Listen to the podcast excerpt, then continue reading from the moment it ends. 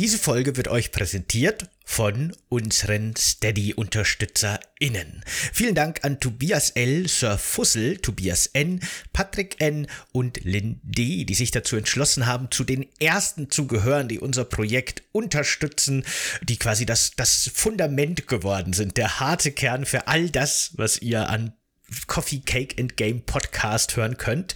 Und wenn ihr noch mehr davon hören wollt, dann könnt auch ihr jetzt auf Steady gucken und dort euren Support für dieses Projekt verkünden feierlich und schon erhaltet ihr Zugriff zu jetzt schon drei vorproduzierten Folgen und jetzt hier heute ausnahmsweise für alle verfügbar die vierte Folge, die vierte Bonusfolge, die wir in Zukunft normalerweise eben nur auf Steady veröffentlichen werden. Und heute hört ihr ein ganz besonderes Coffee Cake and Games Extreme Format, in dem es ziemlich extrem zugeht und wir Spiele viel umfangreicher und viel detaillierter besprechen als in unseren Sonntagsfolgen. Viel Spaß dabei und danke nochmal an unsere Steady-SupporterInnen. Danke, Leute.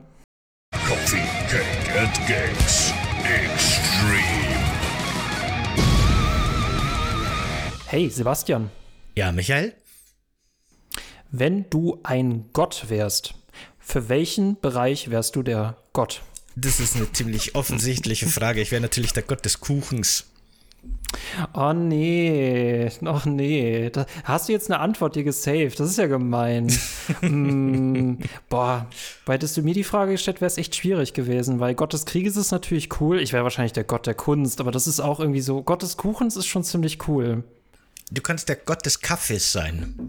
Das ist nice. Dann bist du der cool. Ja, cool. Und dann bräuchten wir eigentlich noch äh, Gott oder die Göttin der Spiele. Interessant. Stimmt. Wow. Genau. Wow. Wie sich da gerade so ein, äh, Pantheon aufbaut, ne? Mhm. ich hoffe nur, dass wir niemals einen Kratos haben werden. das stimmt. Vielleicht den, den älteren, reiferen Kratos, mit dem kann man noch reden, aber diesen, diese jüngere Version, die will ich nicht in unserem Pantheon haben. Was doch immer falsch gelaufen ist, ne? War schlimm, aber man lernt ja davon, ne? Äh, wie kommen wir dazu? Weil wir heute das wahrscheinlich eines der interessantesten Spiele dieses Jahres besprechen, nämlich God of War Ragnarök, das jetzt erschienen ist für PlayStation 4 und PlayStation 5 und das quasi der zweite Teil der nordischen Reihe ist und quasi das fünfte Abenteuer. Es gibt diverse Abenteuer rund um Kratos. Ähm, ja, und willkommen zu dieser CCG Extreme Folge. Hi Sebastian. Hi Michael und hallo alle alle anderen da draußen. Ja, das ist mega interessant. Äh, das ist keine normale Sonntagsfolge, sondern das ist eine Extreme-Folge. Das heißt, wir brauchen hier nicht äh, zu sagen, so, jetzt haben wir mal fünf Minuten drüber geredet und jetzt vorbei, sondern jetzt kann es wirklich in die Vollen gehen und es kann alles besprochen werden. Ähm, ja, und bevor wir über God of War Ragnarök sprechen, sollten wir, glaube ich, einfach mal so 100 Jahre in die Vergangenheit springen. Bei uns in unserer Zeitrechnung sind es dann quasi, lass mich kurz rechnen, ähm, 2005, 2022, das sind 17 Jahre. Habe ich recht? Ja, ich habe recht. Genau, vor 17 Jahren. Äh, denn ich habe mich mir tatsächlich mir gedacht, komm, guck dir mal die originale God of War Trilogie an, zumindest den ersten Teil. Hast du die gespielt, Sebastian, auch wenn ich die Antwort schon kenne? nee, ich habe die damals nie gespielt. ähm, mir kam die von außen beobachtet, ohne dass ich jemals wirklich reingeguckt habe, immer so ein bisschen prollig, pubertär vor und ich dachte mir immer so, na, das ist mir unsympathisch, das ist nicht meine, meine Welt. Hatte ich damit recht? mit meinem Urteil, mit meinem Voreiligen vielleicht.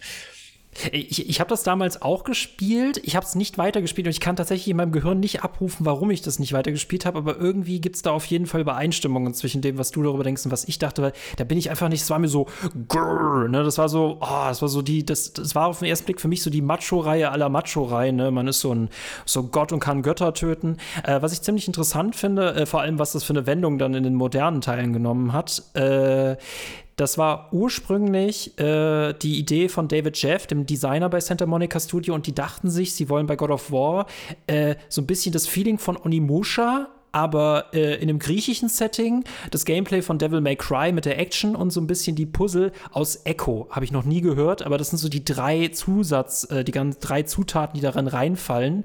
Äh, es hätte ursprünglich mal Dark Odyssey heißen sollen und es hätte einen komplett anderen Charakter haben können, aber dann haben sie sich für die verstörendste Variante entschieden, die wir jetzt auch äh, äh, hassen und lieben gelernt haben, nämlich Kratos. Und ich muss sagen, ähm, ich würde dir empfehlen, mal reinzugucken, äh, solange du es eben aushältst, weil es ist unglaublich interessant, wie viele Parallelen es dann zu den modernen Teilen gibt. Mit Truhen öffnen, mit Finishern, mit Rätseln, mit Orbs einsammeln, Kombos. Es gibt viel Nacktheit. Ich glaube, das war dann so der Fanservice dieser Spiele. Das war so seine Pubertät. Beziehungsweise war das damals ja auch noch super provokant, ne? Plötzlich ja. entblößte Brüste in Videospielen. Wo kommen wir denn dahin? schlimm, richtig schlimm. Äh, bist du mit der Vorgeschichte von Kratos vertraut? Ich bin grundsätzlich vertraut mit der, mit der Vorgeschichte. Ich habe die schon öfter gehört und die wird ja sogar in Ragnarök nochmal ganz schön aufgerollt, auch so ein bisschen. Aber grundsätzlich kenne ich die. Ich möchte nur ganz kurz ergänzen, weil du gesagt hast, dass du Echo nicht kennst. Äh, das ist wirklich eine Empfehlung Empfehlung, die an dich und auch an alle anderen, die das nicht kennen, sich das zumindest mal anzuschauen. Das ist wirklich ein sehr interessantes Spiel, äh, wenn es das ist, was ich denke, aber ich glaube schon.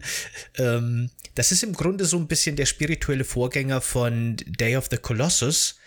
Und äh, das ist wirklich ein, ein Spiel, das versucht, möglichst ohne Kampf auszukommen, trotzdem Konfrontation. Es geht um einen kleinen Jungen und ein kleines Mädchen, die gemeinsam aus einem Labyrinth fliehen müssen. Äh, hat sehr viele super interessante Ansätze und ist für seine Zeit, aber auch so aus geschichtlichem Interesse heute noch ein ganz spannendes Spiel. Das kann ich sehr empfehlen. Aber ja, äh, kommen wir zur, zur Story der Originalteile. Weih uns ein, worum geht's? Das war auch irgendwie blöd, dass ich einen Lore-Tuber frage, ob er die Hintergrundgeschichte eines Charakters kennt. Mein Fail. Ich, ich, ähm naja, ich, kenne ja bei weitem auch nicht alle Spiele. Äh, in meinen Kommentarsektionen wollen die Leute immer wieder, ob ich nicht vielleicht was zu Warhammer oder so machen will. Warhammer 40k. Aber das ist so ein mörderkomplexes Universum, das fasse ich nicht an. Und davon habe ich auch keine Ahnung. Und da traue ich mich auch gar nicht ran. Aber gut. Wobei, wobei ich das eigentlich für ein lustiges Format bei dir halten würde, dass du dich mal mit Lore beschäftigen musst, mit der du dich überhaupt nicht beschäftigst beschäftigen möchtest. Ne? Also ich könnte mir vorstellen, dass du dich in Warhammer nicht wohlfühlst, da würde ich mich auch nicht wohlfühlen. Ähm, kurze Hintergrundgeschichte zu äh, Kratos, was ich nämlich spannend finde, weil das auch in den modernen Teilen immer mitschwingt, dass es da schon so eine extrem lange Vorgeschichte hat und jedes Mal, wenn er irgendwie still in den modernen Teilen ist und man weiß immer, er beschäftigt sich mit seiner Vergangenheit.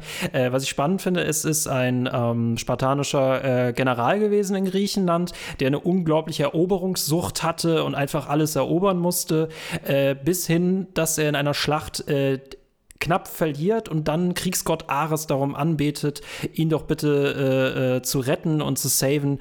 Und äh, der Deal ist dann folgender: Er rettet ihn, aber stattet ihn dann mit den Chaosklingen aus, auf dass er dann der Diener dieses Kriegsgottes ist. Und so tragisch das auch ist, ähm, passiert es dann, dass er in seiner Blutsucht und seinem Eroberungssucht versehentlich seine eigene Familie, seine Frau und sein Kind in einem Tempel ermordet. Und das ist ein interessantes Detail, das wusste ich gar nicht. Ähm, ein Orakel bestraft ihn für dieses Verbrechen damit, dass seine Haut sich weiß färbt von der Asche seiner eigenen Familie. Und er ist auch mit einem roten Mal gebrandmarkt. Finde ich total total, total interessant, muss ich sagen. Das ist schon eine sehr coole und düstere Origin-Story auf jeden Fall. Mega. Das hatte ich gar nicht gedacht, dass das, ein, das äh, ich hätte nicht gedacht, dass das Detail nochmal angesprochen wird. Ich dachte nämlich immer, ja, der ist einfach weiß. Das ist halt so. Nee, nee, das hat einen Hintergrund. Und äh, im ersten Teil geht es natürlich darum, es ist eigentlich, eigentlich ist alles in God of War eine Rache-Story und die modernen Teile sind eher so, was macht er in seinem Ruhestand? Ähm, Im ersten Teil muss er die Büchse der Pandora finden, um halt Ares zu töten. Und dann tötet er auch alle anderen Götter. Und wenn er schon ja, dabei ist, ne? Ja, wieso? Ich, ich habe immer das Gefühl, es ist so ein bisschen der Deadpool der, der, der spartanischen Mythologie und mich wundert es echt, dass es bis heute nicht noch mehr Teile gibt, wo er einfach jede Mythologie nach dem anderen äh, kaputt macht. Ähm, hat tatsächlich immer mal Berührungspunkte ein bisschen gehabt mit, der, mit anderen Mythologien, aber so richtig in den Spielen wird das nicht unbedingt thematisiert. Ähm, dann hatten wir God of War 2 auf der PlayStation 2, dann hatten wir God of War 3 auf der PS3 God of War Ascension, die habe ich alle nicht gespielt. Ähm, ich muss sagen, diese alten Teile sind die sind ganz knackig, die sind, also der erste, der hat mir gefallen, das ist ganz cool. Es ist so ein bisschen redundant manchmal. Es ist wirklich gamey und äh, was ich an den modernen Teilen wirklich schätze, ist einfach die Storydichte. Und das hatten die damaligen nicht. Das war mein kurzer Ausflug äh, in God of War auf der PS2. So habe ich mir das vorgestellt. Und das ist auch so ein bisschen das, was mich heute davon abhält, diese alten Spiele nochmal zu spielen, auch wenn es mich interessieren würde, dass eben diese Narrative in den modernen God of War-Spielen halt schon sehr viel durch das Spiel trägt, weil die halt allgegenwärtig ist, permanent. Es gibt kaum zehn Minuten, in denen nicht geredet und erklärt und auch wirklich gut geschriebene Dialoge vorgeschrieben werden. Und quasi für ein paar coole Cutscenes dieses sehr viel Devil May Cry-artige Gameplay auf mich zu nehmen. Ich glaube, da hätte ich heute keinen Bock mehr drauf. Vor allem, es spielt sich, also ne, es, du reißt halt eine Attacke an die andere, du kannst es auch äh, alles weiterentwickeln. Wie, wie, gesagt, sehr viele Parallelen zu einem Gameplay, das wir eigentlich heute haben, das aber heute einfach viel, viel besser ist. Nur du kannst dich halt nicht mit Kratos identifizieren, weil er so ein Arschloch ist. Äh, und auch wirklich, äh, ne, es ist auch möglich, in diesem Spiel halt einfach Zivilisten zu töten, damit du halt irgendwelche Orbs hast. Und das, ist, das steht schon im krassen Kontrast zu einer Welt, die wir in den moderneren Teilen haben, ne, wo wirklich äh, moralische Debatten thematisiert werden. Da haben die alten Teile komplett komplett drauf geschissen. Das war denen komplett egal. Ähm, ja, die finde ich sehr pubertär. Ne? Und die haben so ihren bisschen den Charme und ich empfehle es auch, vor allem, weil es da so HD-Trilogien zu gibt, äh, die neu aufgelegt worden sind mit hübscherer Grafik. Ähm, ja, ne, damals waren wir pubertär, heute sind wir alle erwachsen. Aber ich finde, auch das wird ja in den beiden neuen Spielen schon thematisiert. Äh, Kratos bereut ja auch die Person, die er früher war. Und ich habe immer, es schwingt, finde ich, in den Dialogen oft so mit, dass auch das Entwicklungsteam dahinter sagt, ja, okay, das war früher alles ein bisschen bescheuert. Wir wissen selber, aber jetzt sind wir erwachsen, Kratos ist erwachsen, ihr seid erwachsen. Jetzt machen wir ganz andere Spiele. Alles gut. Ich muss mich ähm, übrigens ganz kurz hm? korrigieren. Ich habe vorher Day of the Colossus gesagt. Ich meinte natürlich Shadow of the Colossus. Aber genau. Okay. Äh, du, ich hätte es jetzt abgekauft. Ich dachte, meint er, meint er Shadow of the Colossus? Da gibt es wieder irgendein Spiel, das du wieder mit deinen acht Jahren Vorsprung auf dieser Welt äh, schon wieder vor mir kennst? Wie hieß das bei Ratchet Clank, wo du immer von permanent geredet hast? Gem Gemini? Chatforce Gemini, ja, genau. Boah, es ist, es, es, ist so nervig, wenn man ein Spiel mitbringt und er dann sagt, ja, wusstest du eigentlich, dass das quasi seine Inspiration von einem Spiel, das viel älter ist, hat? Aber ich glaube, das geht immer. Ich glaube, das kann man wirklich, wenn du nicht gerade mit Pong daherkommst oder so, kann man immer sagen, ja, das zieht ja Inspiration von XY. So, so ist das halt mit also, Kultur. Also, komm, komm, komm ich eben mit Pong, dann Pong, Pong hat, vor, vor Pong gab es gar nichts. Wusstest du, äh. dass das auf Tennis basiert? ich gib's auf. Wusstest du, dass God of War Ascension 2013 einen Multiplayer für bis zu acht Spieler hatte? Ach was, nee, das wusste ich nicht. Ich, es ist so, ich weiß nicht, warum das mittlerweile so ein bisschen mein, mein eigenes Guilty Pleasure ist oder meine eigene Leidenschaft, mich für blödsinnige Multiplayer zu interessieren. Aber ich finde sowas einfach, feiere ich und dann denke ich mir wieder, ach, ich müsste jetzt einen Artikel darüber schreiben, ob es noch irgendwelche Leute gibt, die das spielen spielen. Mhm. Und ja, gibt es noch nee. Leute, meinst du, die das spielen? Nee, ich habe bisher noch nicht gefragt. Also ich habe es erst letzt eben rausgefunden, die Anfragen konnten noch nicht rausgehen. Aber dann mache ich mich wieder als Indiana Jones auf und ja, ich habe schon fantastische Multiplayer entdeckt. Ähm, schreibt mal in die Kommentare, falls euch das interessiert, da kann ich euch ein paar Links schicken. Ähm, ja, God of War, God of War, God of War. Und wir äh, äh, reisen dann meinetwegen äh, 100 Jahre in die Zukunft und befinden uns dann in God of War 2018. Mhm. Wo dann ein ganz anderer Ton angeschlagen wird. Wie fandst du God of War 2018, Sebastian? Hat es dein Leben verändert? Ähm, zumindest für ein paar Wochen, vielleicht so ein bisschen. es war wirklich ein Spiel, das mir gut gefallen hat. Äh, das hat mich wirklich für ein paar Wochen begleitet. Ich habe das auch gestreamt damals, kann man sich immer noch auf meinem Kanal angucken.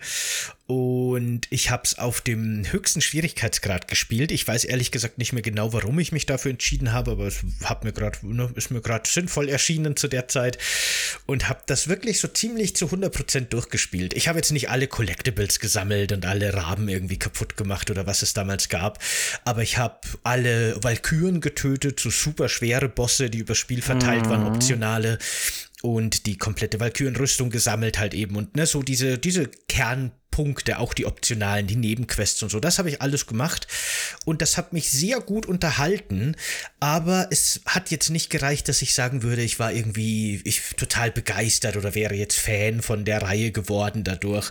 Es war halt wirklich ein, ein sehr gutes Spiel, das ich sehr gerne mitgenommen habe, aber es hat, es ist jetzt auch nicht so viel hängen geblieben, ehrlich gesagt, bei mir. Deswegen habe ich mich jetzt auf den Nachfolger Ragnarök auch nicht großartig gefreut. Ich habe mir gedacht, das sieht interessant aus.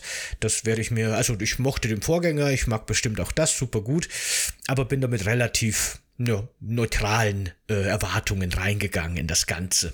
Wie, wie war es denn bei dir, bei dem Original, also dem 2008 Original?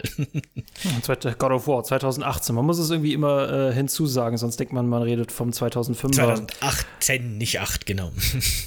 ähm, lustig, das war mein zweiter AAA-Test damals für Gamona. Mein erster Gamona-Test war Far Cry 5. Äh, und wir wissen immer, äh, der erste Test ist ähnlich wie der erste Pancake. Äh, der erste Test ist nie so richtig, der ist nicht so immer so gut. Ne? Man macht so seine Anfangsschwierigkeiten. Und bei, bei God of War 2018 2018 von dem Spiel war ich absolut, also war ich auf jeden Fall überzeugt, deswegen hatte ich auch Spaß an dem Test zu schreiben.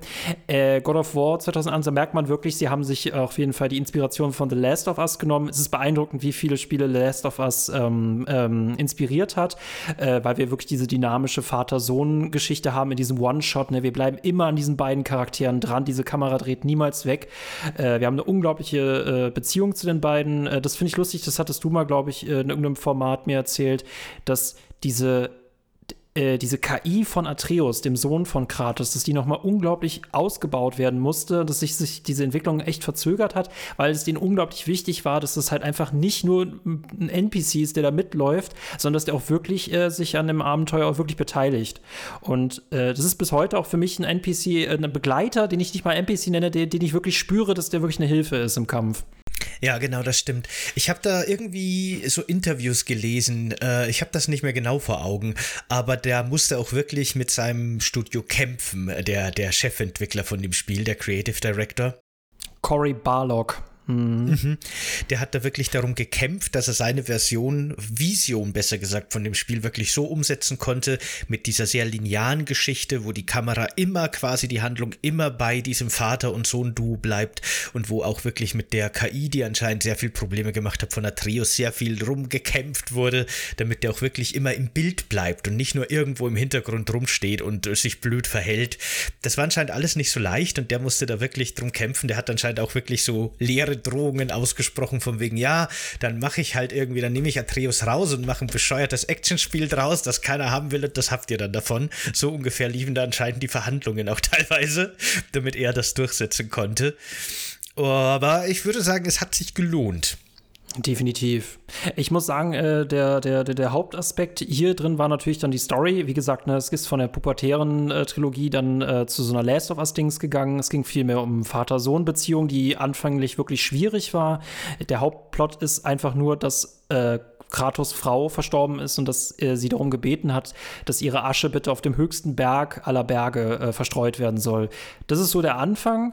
Und ich dachte, ne, Kratos dachte sich wahrscheinlich so, nach dem, was ich da im, am Olymp vor 100 Jahren abgezogen habe, das, ach, das wird schon keinen kümmern.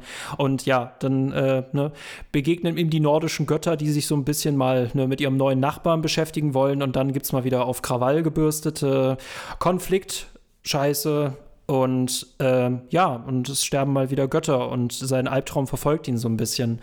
Ähm, ich muss sagen, weil ich jetzt gerade den ersten Teil, also das originale God of War gespielt habe, was ich wirklich vermisse in den modernen ist die, die Plattforming-Geschichten. Das war nämlich noch viel, viel kletterlastiger, viel, viel Jump-lastiger damals. Das ist ja alles weggeflogen, es ist ja wirklich sehr linear und man kann halt nirgendwo runterfallen und man muss auch keine Jump-and-Run-Passagen lösen. Das finde ich ein bisschen schade, das fand ich in den ursprünglichen Teilen cool. Äh, Hauptaspekt ist natürlich bei God of War 2018 auf dem Kampfsystem, aber ich muss auch ganz ehrlich sagen, hätte ich jetzt am Ende diese optionalen Valkyren-Bossinnen nicht entdeckt, weil die waren ja wirklich das erste Mal wirklich eine krasse Herausforderung, dass man dieses Gameplay auch mal zu schätzen wusste. Ich habe vorher echt nur drauf eingehämmert und das hat auch gereicht. Das ist, glaube ich, auch wirklich so ein bisschen ein Problem mit dem Kampfsystem. Äh, das hatte ich, glaube ich, damals eben auch. Ich glaube, deswegen habe ich es auch auf schwer gestellt, weil das Kampfsystem bietet eigentlich echt eine ziemlich guten, einen guten Tiefgang aber der ist nicht notwendig. Es reicht auch, wenn man sich ganz oberflächlich damit beschäftigt hat, äh, 2018. Und genauso war es auch mit der Charakterentwicklung. Es gab ja auch da schon einen Skillbaum, wo man Fähigkeiten verbessern konnte und äh, Rüstungen mit verschiedenen Effekten. Man konnte da auch wirklich so ein bisschen gucken, dass man sich auf verschiedene Aspekte spezialisiert. Aber das war im Grunde wirklich alles weitgehend relativ egal, wenn man es nicht eben auf einem hohen Schwierigkeitsgrad gespielt hat oder den optionalen Content sich angeguckt hat hat. Für die Story war das auch auf dem normalen Schwierigkeitsgrad auch meiner Erinnerung nach relativ leicht und plump. Äh, vor allem, äh, und das ist gleich im, Ver im, Vergleich zum zweiten Teil wirklich mega interessant. Äh, die Story ist krass, die Inszenierung ist beeindruckend, man hat Spaß am Gameplay. Mensch, was hab ich einen Spaß mit dieser Leviathan-Axt gehabt, die man halt wie ein Bumerang werfen kann und dann quasi wieder zurückfordern äh, kann. Das ist auch so ein Punkt, wo ich haptisches Feedback richtig toll finde, dass man diese Axt wieder auffängt und dann oh, diesen Wumms in der Hand fühlt.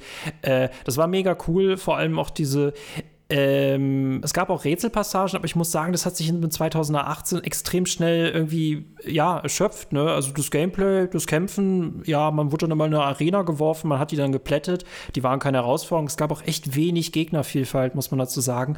Und diese Rätsel waren halt wirklich auf dem höchsten Niveau. Du kannst halt irgendwo ein Rad in einem Getriebe halt mit deiner Axt einfrieren und dadurch kannst du halt durch eine Tür gehen. Äh, korrigier mich, wenn ich das falsch in Erinnerung habe, aber das war für mich immer so das so das, das Nonplusultra der Rätsel in dem Teil. Mm, ich glaube, also es ist ein bisschen länger her, ne? Ich kann ja. mich auch nicht mehr so gut erinnern. Aber ich denke auch, dass die Rätsel jetzt nicht sehr viel Tiefgang hatten. Äh, wie du schon gesagt hast, manchmal muss man Objekte einfrieren, damit sie in irgendeiner Position verharren. Es gab dann noch so im Grunde sehr oft Rätsel, dass man einfach nur die richtige Perspektive auf irgendein Objekt finden muss, damit man aus, der, aus dem richtigen Winkel die Axt draufwerfen kann. Und das war's dann im Großen und Ganzen. Äh, die habe ich jetzt auch nicht als groß großartig irgendwie fordernd oder irgendwie ne, kein existenzieller Teil dieses Spiels in Erinnerung. Hm, nö, und äh, äh, ne, das, das meinte ich halt so. Die Story trägt dich durch, du willst unbedingt wissen, wie die Story halt, ähm, wie die Story halt endet, aber das, dieser ganze Weg dorthin, das, das schleppt sich so ein bisschen. Deswegen, ähm, das ist auch, glaube ich, der Grund, warum ich das heute nicht noch mal komplett durchspielen möchte. Für den Vergleich wäre es, glaube ich, mega spannend, aber die Erinnerung, die ich daran habe, ist, es war auf jeden Fall eine sehr epische Reise. Ich mochte auch mal den menschlichen Kratos, ich mochte diese Vater-Sohn-Beziehung ich mochte das Gameplay, ich fand es halt schade, das Rätsel war lahm, aber diese optionalen Bosse, da hat man so ein bisschen gespürt, was damit möglich ist. Ne? Man muss sich so ein bisschen an die Kampfrhythmen gewöhnen, man muss ausweichen, man muss kontern, das ist so ultra schwer. Das hatte so leichte Dark Souls-Vibes. Und ja, immer wenn Bosskämpfe schwer sind, muss man dazu Dark Souls sagen. Ihr versteht genau, was ich meine. Aber in dem Fall ist der Vergleich ja wirklich sehr treffend, weil ja. die nicht nur irgendwie schwer sind, sondern wie du schon gesagt hast, wie in Dark Souls muss man die Muster auswendig lernen. Es ist auf dem, gerade auf dem höchsten Schwierigkeitsgrad unmöglich, dass du zu einer Valkyrie reingehst und die auf dem ersten, aufs erste Mal besiegst. Zumindest auf jeden Fall nicht die Obervalkyrin am Schluss, äh, sondern das ist wirklich wie in Dark Souls. Am besten gehst du erstmal rein und guckst dir an, was so die, die verschiedenen Moves sind und lernst lernst die und schaust, wie man reagiert und dann kann man richtig kämpfen. und deswegen ist in dem Fall der Vergleich sehr treffend. Nicht nur, weil es schwer ist, sondern eben auch, weil die Bosse wirklich so funktionieren wie Souls-Bosse. Mm, und deswegen war mein Fazit äh, auch mit diesen coolen inszenierten Bosskämpfen, äh, die für mich so das Highlight daran waren. Äh, also die Götterschlacht hat man auf jeden Fall gespürt. Man hat aber auch gemerkt, weil jetzt noch echt wenig ähm, GötterInnen, äh, beziehungsweise Götter in dem Fall sind es tatsächlich nur Männer, äh, involviert sind. Das war so kleiner Wochenendausflug mit ein paar Morden. Ähm, das so im Vergleich zu dem, was man in der alten Trilogie gesehen hat, beziehungsweise wovon man gehört hat, war das alles sehr ja, das war sehr gemütlich. Ich hatte das Gefühl, geil, aber der ist noch mehr drin. Ich fand's auch, also äh, die, das Spiel glänzt ja wirklich schon äh, von Anfang an durch das unglaublich gute Writing. Also die Dialoge machen hm. Spaß zuzuhören. Das Spiel kann witzig sein, aber auch sehr ernst sein. Das ist halt wirklich auf ganz hohem Niveau. Oh, aber ich fand es damals schon auch enttäuschend, kann ich mich erinnern, dass die jetzt hier in die nordische Mythologie gehen und dann haben die wirklich nur so ein paar kleine Nebencharaktere, von denen man so teilweise noch nicht mal was gehört hat. Und ich habe mich schon die ganze Zeit gefragt, ich meine, Freya ist vielleicht noch die bekannteste, aber so die Hauptantagonisten sind wirklich so Namen, die mir damals gar nichts gesagt haben. Und ich habe mich schon die ganze Zeit gefragt, naja, wo sind denn jetzt Thor und Odin und, und Loki? was, das ja dann später noch ne, auch gedeckt wird. Aber ja, das waren mhm. so die mhm. großen Namen aus der nordischen Mythologie, die jeder kennt. Und die hat man im 2018er schon vermisst, finde ich. Aber die haben sie sich natürlich einfach aufgespart für einen Nachfolger. Deswegen meine Erwartungen waren an Ragnarök groß, aber ich muss auch ganz ehrlich sagen, ähm, ich habe den Test für God of War Ragnarök bei GameStar geschrieben. Äh, ab dem Punkt habe ich mich dann wirklich mit dem Spiel auseinandergesetzt. Bevor mir dann dieses Testangebot gemacht worden ist, hatte ich dann den Trailer gesehen zu God of War Ragnarök und da dachte ich mir wirklich, ja, wie viel Mythologie wollen wir drin haben? Ja, weil in diesem Trailer siehst du halt wirklich alles an Nymphenwesen, alle Welten und es ist halt wirklich so eine reine mythologische Schlacht. Das hat mich so ein bisschen ermüdet, äh, weil, ne, wie gesagt, meine Hoffnungen waren ans Gameplay. Inszenierung können sie, das sage ich ja nicht. Inszenierung können sie, aber ich hatte keinen Bock, God of War 2018 1.5 zu spielen.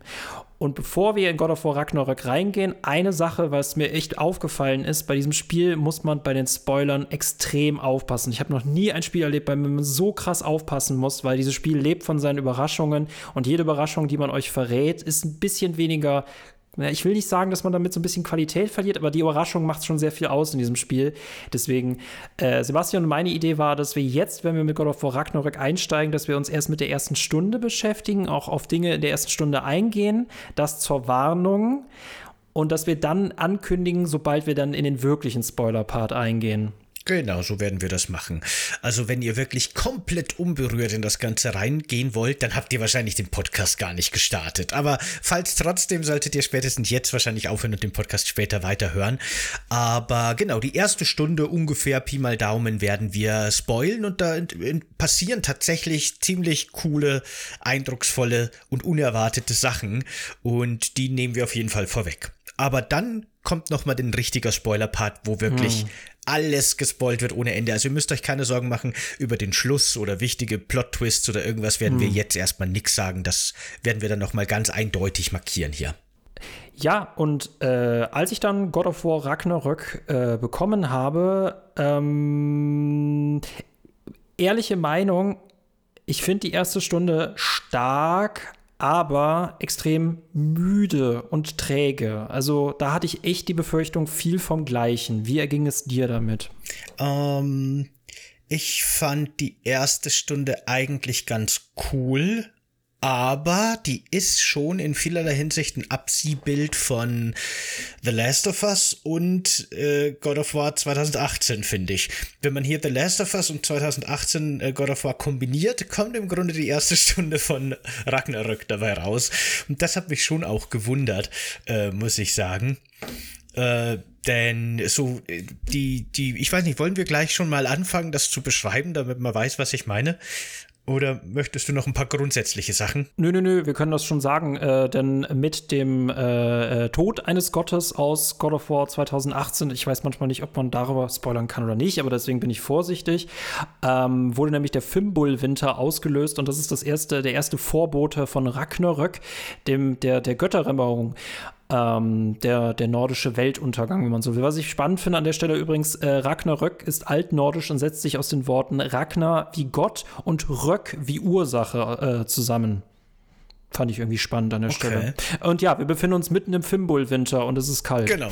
Und äh, Kratos und Atreus, der mittlerweile sehr viel älter geworden ist als, also was heißt sehr viel älter, der ist kein Kind mehr, der ist ein Jugendlicher. Die sind scheinbar gerade gemeinsam auf Jagd gewesen und äh, wollen jetzt mit ihrem erlegten Hirsch wieder zurück in ihr Haus fahren und haben einen, einen Schlitten, der von Wölfen gezogen wird, was schon mal sehr cool ist einfach. und es geht quasi so ein bisschen ruhig los ne, die beiden auf der Jagd. Also es ist eine ganz kurze Szene, nur wie sie diesen Hirsch aufladen, dann fahren sie los. Man darf dann so ein bisschen den Schlitten lenken, während die miteinander reden. Und dann kommt auch schon die erste bombastische Action-Szene im Grunde. Denn das ist jetzt ein bisschen schwierig, ne? Ich würde sagen, wir spoilen den ersten Part, oder? Der ist alt genug, der ist jetzt vier Jahre alt. Reden wir oder? Ja, ist vollkommen in Ordnung. Ich denke schon. Nee, ist vollkommen in Ordnung. Ich, ich finde es auch, äh, ihr werdet auch merken, äh, ganz ehrlich, an der Stelle ein Hinweis, es gibt Leute, die steigen auch bei einer Fortsetzung ein, was ich nicht ganz verstehe, weil ich würde euch wirklich dringend raten, 2018 zuvor zu spielen, weil es ist nicht so einfach, in Ragnarök reinzusteigen, wenn man 2018 noch nicht gespielt hat. Allein von der Story her vom Gameplay her ist es schon, ist schon ein krasses Brett. Mm, das ähm, stimmt. Ja, wir werden von Freya angegriffen und Freya hat guten Grund, uns anzugreifen, weil wir, wie besagten Gott in Teil 1 Baldur äh, getötet haben. Man muss dazu sagen, sie, er wollte sie umbringen und wir sind dann dazwischen gegangen. Ja, ähm, ja, äh, ja, shit happens, aber trotzdem natürlich ist sie sauer auf uns. Ja, Baldur, ich weiß nicht, ob du das jetzt gerade gesagt hast, ist nämlich der Sohn von Freya, deswegen ja, ist, das, ihr, ist, ist das Sohn, kompliziert, genau. das Ganze. Auch wenn wir sie theoretisch gerettet haben, ist das natürlich uncool. Äh, weil du gerade gesagt hast, die Story ist schwer zu verstehen. Es gibt im Hauptmenü sogar den Knopf, dass man sich so eine Zusammenfassung, den Menüpunkt, eine mhm. Zusammenfassung vom mhm. ersten Teil angucken kann. Aber die ist so komplett nutzlos. Mhm. die erklären gar nichts in dieser Zusammenfassung nichts. Richtig schlimm. Also das, wir lassen uns echt einen neuen Award aufmachen, nicht nur für die nutzlosesten Tutorials, sondern echt die nutzlosesten, was bisher geschah. Ja, das dauert ungefähr 10 Sekunden und es werden ungefähr zwei wichtige Plotpoints gedroppt und das war die Rückblende über den ersten Teil, der ungefähr 30 Stunden ununterbrochen Cutscenes und Dialoge geboten hat. ja. Ja, äh, Atreus und äh, Kratos haben einen Ausflug gemacht und ja, das Dann war's. haben sie jemanden den Kopf abgeschnitten und einen Gott getötet. Ende. Ja, genau. ja, wie gesagt, ne, äh, Wochenenden können halt so aussehen. Ne? äh, ja, wir werden von Freya angegriffen und äh, wir ziehen uns dann äh, unter unsere Kuppel zurück, auch wenn das immer gesagt wird, dass wir da, dass die da offenbar unter einer Kuppel leben. Ich sehe nichts von der Kuppel, das scheint einfach so eine unsichtbare Kuppel das zu sein. Das ist so ein magischer Schutzwall im ja, Grunde bis hierhin und nicht weiter. Also das muss auch nicht dargestellt ja. werden. Genau. Und äh, man, die halten sich halt äh, in Midgard immer noch auf äh, äh, äh bei ihrer Hütte und trainieren halt, weil sie wissen, dass äh, bestimmte Konflikte auf sie zukommen werden. Aber und, ich möchte noch mal ja. kurz auf die Freya-Attacke zurückgehen, weil da fand ich schon ganz interessant, dass die eben sehr cool inszeniert ist. Die kann sich in so einen Vogel verwandeln und greift immer wieder an und hängt dann am Schlitten und attackiert die beiden und dann wird, wird sie wieder abgewehrt. Und im Endeffekt ist das Ganze aber aber nur ein Quicktime-Event. Man drückt ab und zu mal irgendwelche Tasten, damit man das Gefühl hat, irgendwie so involviert zu sein, macht aber nicht viel. Das Spiel lässt einem dann auch in so Verfolgungsjagdsequenzen den Schlitten lenken, dann lenkt man die Wölfe so ein bisschen, aber auch da kann nichts passieren. Es kann gar nicht wirklich was schiefgehen, glaube ich zumindest. Der fährt auch so ein bisschen auf Schienen, man hat nur ganz leichte Lenkgewalt drüber. Also hier ist die Inszenierung eben ganz klar im Vordergrund und man hat durch so ganz leichte Interaktionsmöglichkeiten das Gefühl, wirklich wirklich so teilzunehmen an dem Ganzen. Aber ich glaube, im Endeffekt ist es gerade in der Sequenz relativ wurscht. Ich, ich, ich müsste es mal testen. Ich, ich habe es nie getestet, keine Ahnung. Aber ich würde fast vermuten, drück, wenn ich die falschen Knöpfe drücke oder nichts mache, geht es trotzdem weiter und es passiert nichts Schlimmes. Ist meine Vermutung an der Stelle, keine Ahnung. Aber so wirkt's. Das bei Quicktime-Events, äh, das finde ich, ähm, es gibt in Resident Evil 4 gibt es richtig coole Quicktime-Events, äh, äh, wenn wir mit äh, Leon gegen Krauser äh, kämpfen, weil das ja wirklich darauf ankommt, dass du halt rechtzeitig drückst und es können auch sehr komplizierte Eingaben sein. Ich fand auch äh, Fahrenheit von den Heavy Rain-Machern, die haben auch wirklich äh, mal wirklich faszinierende Quicktime-Events, die auch äh, schwer waren, eingeblättet, äh, integriert. Äh, dieses Gameplay-Problem, was ich habe, es ist zwar cool, was ich sehe, aber ich fühle mich nicht wirklich involviert. Das hatte ich, wie gesagt, auch bei Stray so ein bisschen, aber da mag es halt einfach äh, die, die Absicht zu sein. Ich dachte mir so für einen Einstieg, geile Inszenierung, aber jetzt darf ich hier so ein paar Sachen drücken. Es fühlt sich einfach nicht so cool an, wie es aussieht. Ne? Ja, das stimmt, genau. Bei Freya, genau. Aber trotzdem irgendwie ein sehr bombastischer Einstieg. Die lässt dann die Saus dann als Falke durch so Bäume durch, die sie dadurch abschneidet mit ihren Flügeln quasi und dann stürzt der halbe Wald vor einem zusammen. Das ist schon alles eben sehr cool inszeniert. Und dann kommt aber wirklich gleich darauf, eben wie in, in ähm, The Last of Us im Grunde, nach dieser Verfolgungsjagd mit den Zombies in der Stadt, wo alles äh, in, in Flammen aufgeht, kommt dann so ein ganz trauriger, tragischer Moment, der sehr emotional ist für den Betrachter. Da haben wir in The Last of Us eben, dass die Tochter von Joel, die erschossen wird, ne, das ist ja so dieser, dieser, dieser große mm. emotionale Moment, der jeden, der das Spiel im Vorfeld gespielt, äh, gesehen oder gespielt hat oder so die erste Stunde gespielt hat, so mitgenommen hat. Und äh, in dem Fall kommen die beiden nach Hause und äh, Atreus rennt gleich zu ihrem ihrem Wolf, ihrem Fenrir. zahmen Wolf Fenrir, der im Grunde schwer krank ist. Der wird auch schon vorher thematisiert. Atreus sagt schon, während die noch auf der Jagd sind oder auf der Heimreise sind, äh, ob es hoffentlich geht es ihm besser. Und dann sagt Kratos schon so, na, der ist sehr krank. Und dann kommen die zurück und Fenrir quält sich wirklich so aus seiner Hundehütte, aus seinem Fass und macht ein paar Schritte raus, aber fällt dann schon zusammen. Und ähm, Atreus will ihm dann noch irgendwie füttern, der will ihm Fleisch geben, aber er will nichts mehr essen. Und man merkt schon, das ist einfach einfach, dem geht's nicht mehr gut. Und das ist eine sehr emotionale Szene, in der erfährt man auch schon, dass Atreus dadurch, dass er, dass seine Mutter ja eine Riesin war, eine besondere Verbindung zu anderen Lebewesen hat, der kann fühlen, was die fühlen, also der kann nicht so richtig Gedanken lesen. Das wird in dem Spiel manchmal ein bisschen komisch dargestellt. Mm, komisch. Es mm. wird so erklärt, dass er eher so die Emotionen empfindet, aber es wird gezeigt, als wäre es ein echtes Gedankenlesen, als könnte er die Worte verstehen. Ich weiß nicht genau, aber auf jeden Fall äh, kommuniziert er dann eben auch mit dem Wolf und dann ähm, äh, sieht er ein, dass äh, seine Zeit gekommen ist und dann spricht er eben noch ein Gebet, während der Wolf in seinen Armen stirbt quasi. Und das war eine sehr, sehr, sehr emotionale Szene. Da hatte ich wirklich auch Tränen in den Augen. Die hat mich eiskalt erwischt. No. Die ist schon gut. Aber hattest, hat, hattest du selber Hunde? Ja, ja. Ja, ich auch. Okay, okay, das erklärt vieles. Ja, das ist der Grund, warum ich bei solchen, also, ne, ähm, ist es eine Kunst, äh, Charaktere sterben zu lassen, die wir eigentlich nicht kennen. Das war mit Sarah by the Last of Us das Gleiche. Aber ich, ich glaube, bei der Szene ist es halt einfach mitnehmend, weil man den Leuten, die da den Verlust gerade erleben, die wir nicht sind, aber man kauft ihnen den wirklich mhm. ab.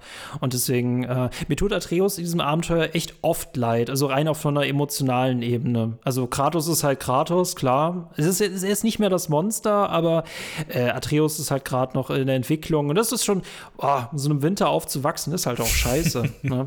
Ja, aber es ist wirklich dieser, dieser emotionale Bezug zwischen Atreus und dem Wolf wird da sehr schön dargestellt in dieser kurzen Szene, die machen das gut.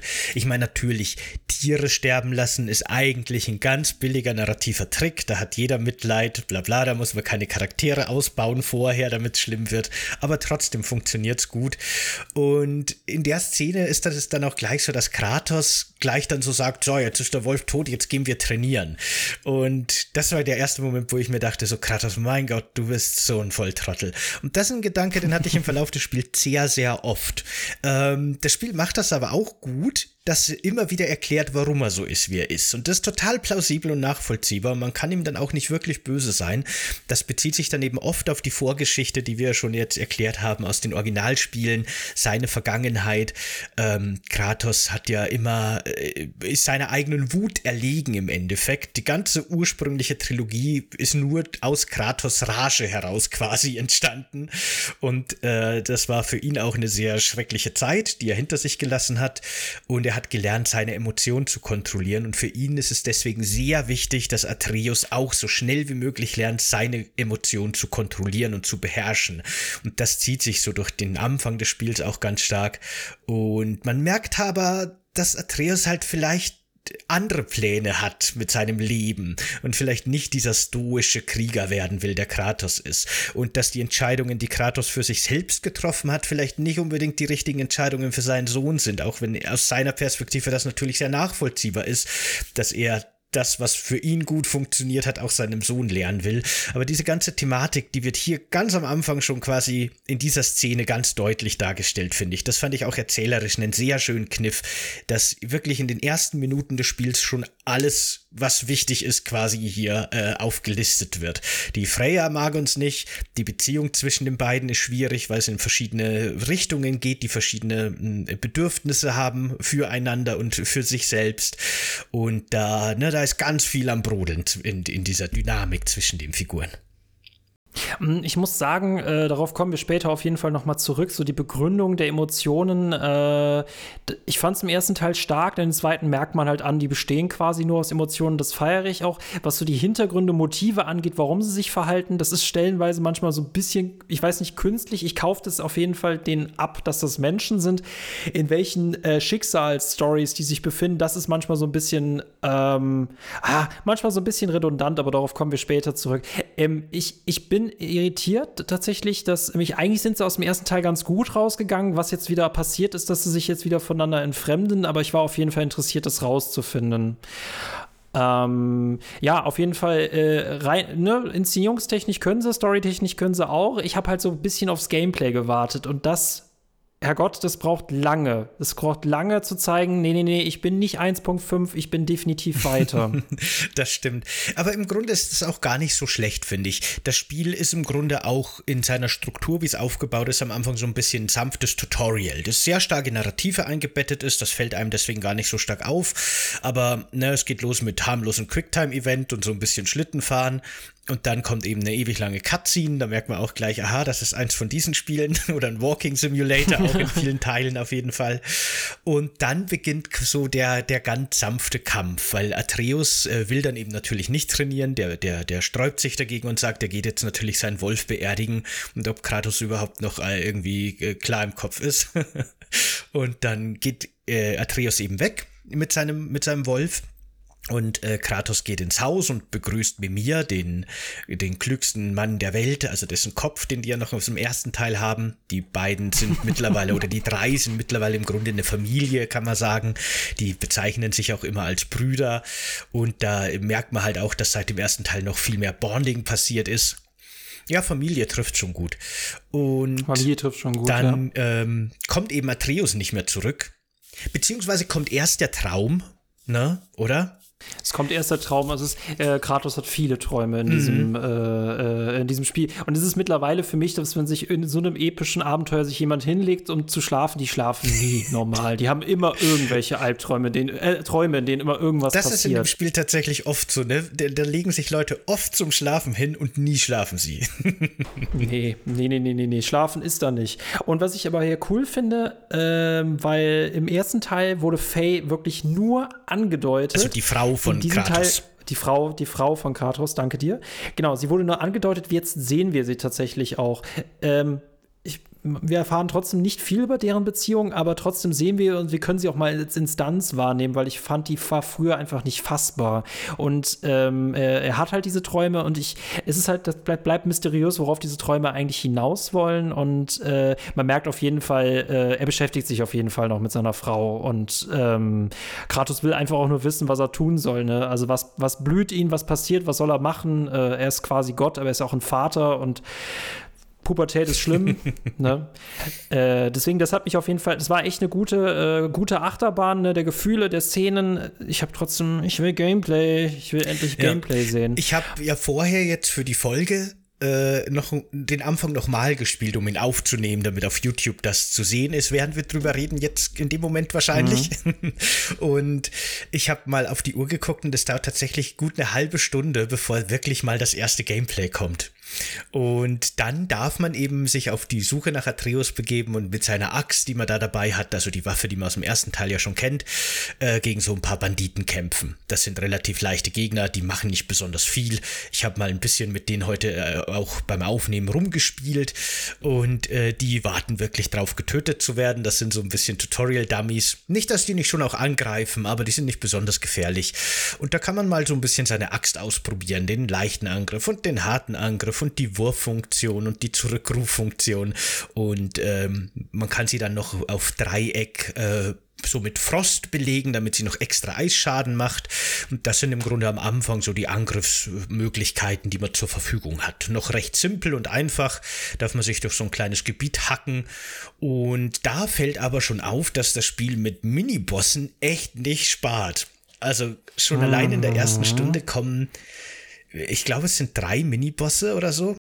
Äh, oder ein bisschen, na, dauert ein bisschen äh, länger als die erste der, Stunde. Der, Dings, sie, ja, es sind doch, äh, ich habe vergessen zu zählen, wie viele Zwischen-Endboss. Ich finde auch die definieren das Wort Zwischenboss komplett neu, weil ich finde jeden, ich finde nicht jeden Zwischenboss gleichwertig. Manche Zwischenbosse tendieren so zum Endgegner, bis man dann merkt, dass in diesem Spiel auch Endgegner sind, äh, noch abseits der optionalen Bosse. Also die Kritik, dass es zu wenig Bosse und zu wenig Gegnervielfalt gegeben hat in Teil 1, das haben sie wirklich kapiert. Aber sowas von. Und da den den Hebel umgelegt und daraus halt wieder. Deswegen, das hat stellenweise ist es manchmal echt eine Hommage an die alten Teile. Und ich habe das echt gefeiert, wie oft man da kämpfen äh, kann. Und die erste Sache, die ich, glaube ich, in der ersten Stunde auch wieder lernen wollte, war, die, war zu kontern, zu blocken. Mm, genau. Weil das ist so überlebenswichtig und ich merke jedes Mal, ich muss das eine Zeit lang machen, damit ich richtig kontere. Weil man kontert entweder viel zu früh, man kontert wieder viel zu spät.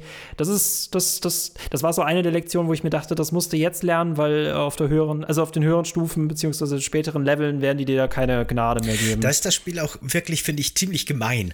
Also im Grunde wird einem angezeigt in so ganz typischer, ja im Grunde so uh, Batman Arkham. Batman Arkham ja, City, genau. ja. Mhm. Da wird einem mit einem gelben Kreis angezeigt, wenn die Gegner bald einen, einen stärkeren Angriff machen. Den musst du dann kontern. Wenn du den blockst, wird dein Block gebrochen und du bist offen für Folgeangriffe. Und ein rot markierter Angriff, der, den kannst du gar nicht blocken oder kontern, da musst du ausweichen. Und das Gemeine ist aber wirklich, jeder Gegnertyp hat da ein ganz anderes Timing. Es gibt Gegner, ey, ohne Witz, da wird der gelbe Kreis angezeigt und dann stehe ich vor ihm und hau fünfmal mit meinem Schild auf die Block auf die Kontertaste und Kratos steht wie ein Trottel vor ihm und wedelt mit seinem Schild rum und dann kommt gefühlt sechs Sekunden später erst der Angriff und dann gibt's welche, da bist du schon getroffen, bevor der rote Kreis überhaupt weg, also abgeklungen ist. Also die sind sehr unterschiedlich schnell und man muss wirklich für jeden Gegner das Timing neu lernen lernen, wenn man erfolgreich blocken oder ausweichen will. Das ist teilweise schon ganz schön gemein.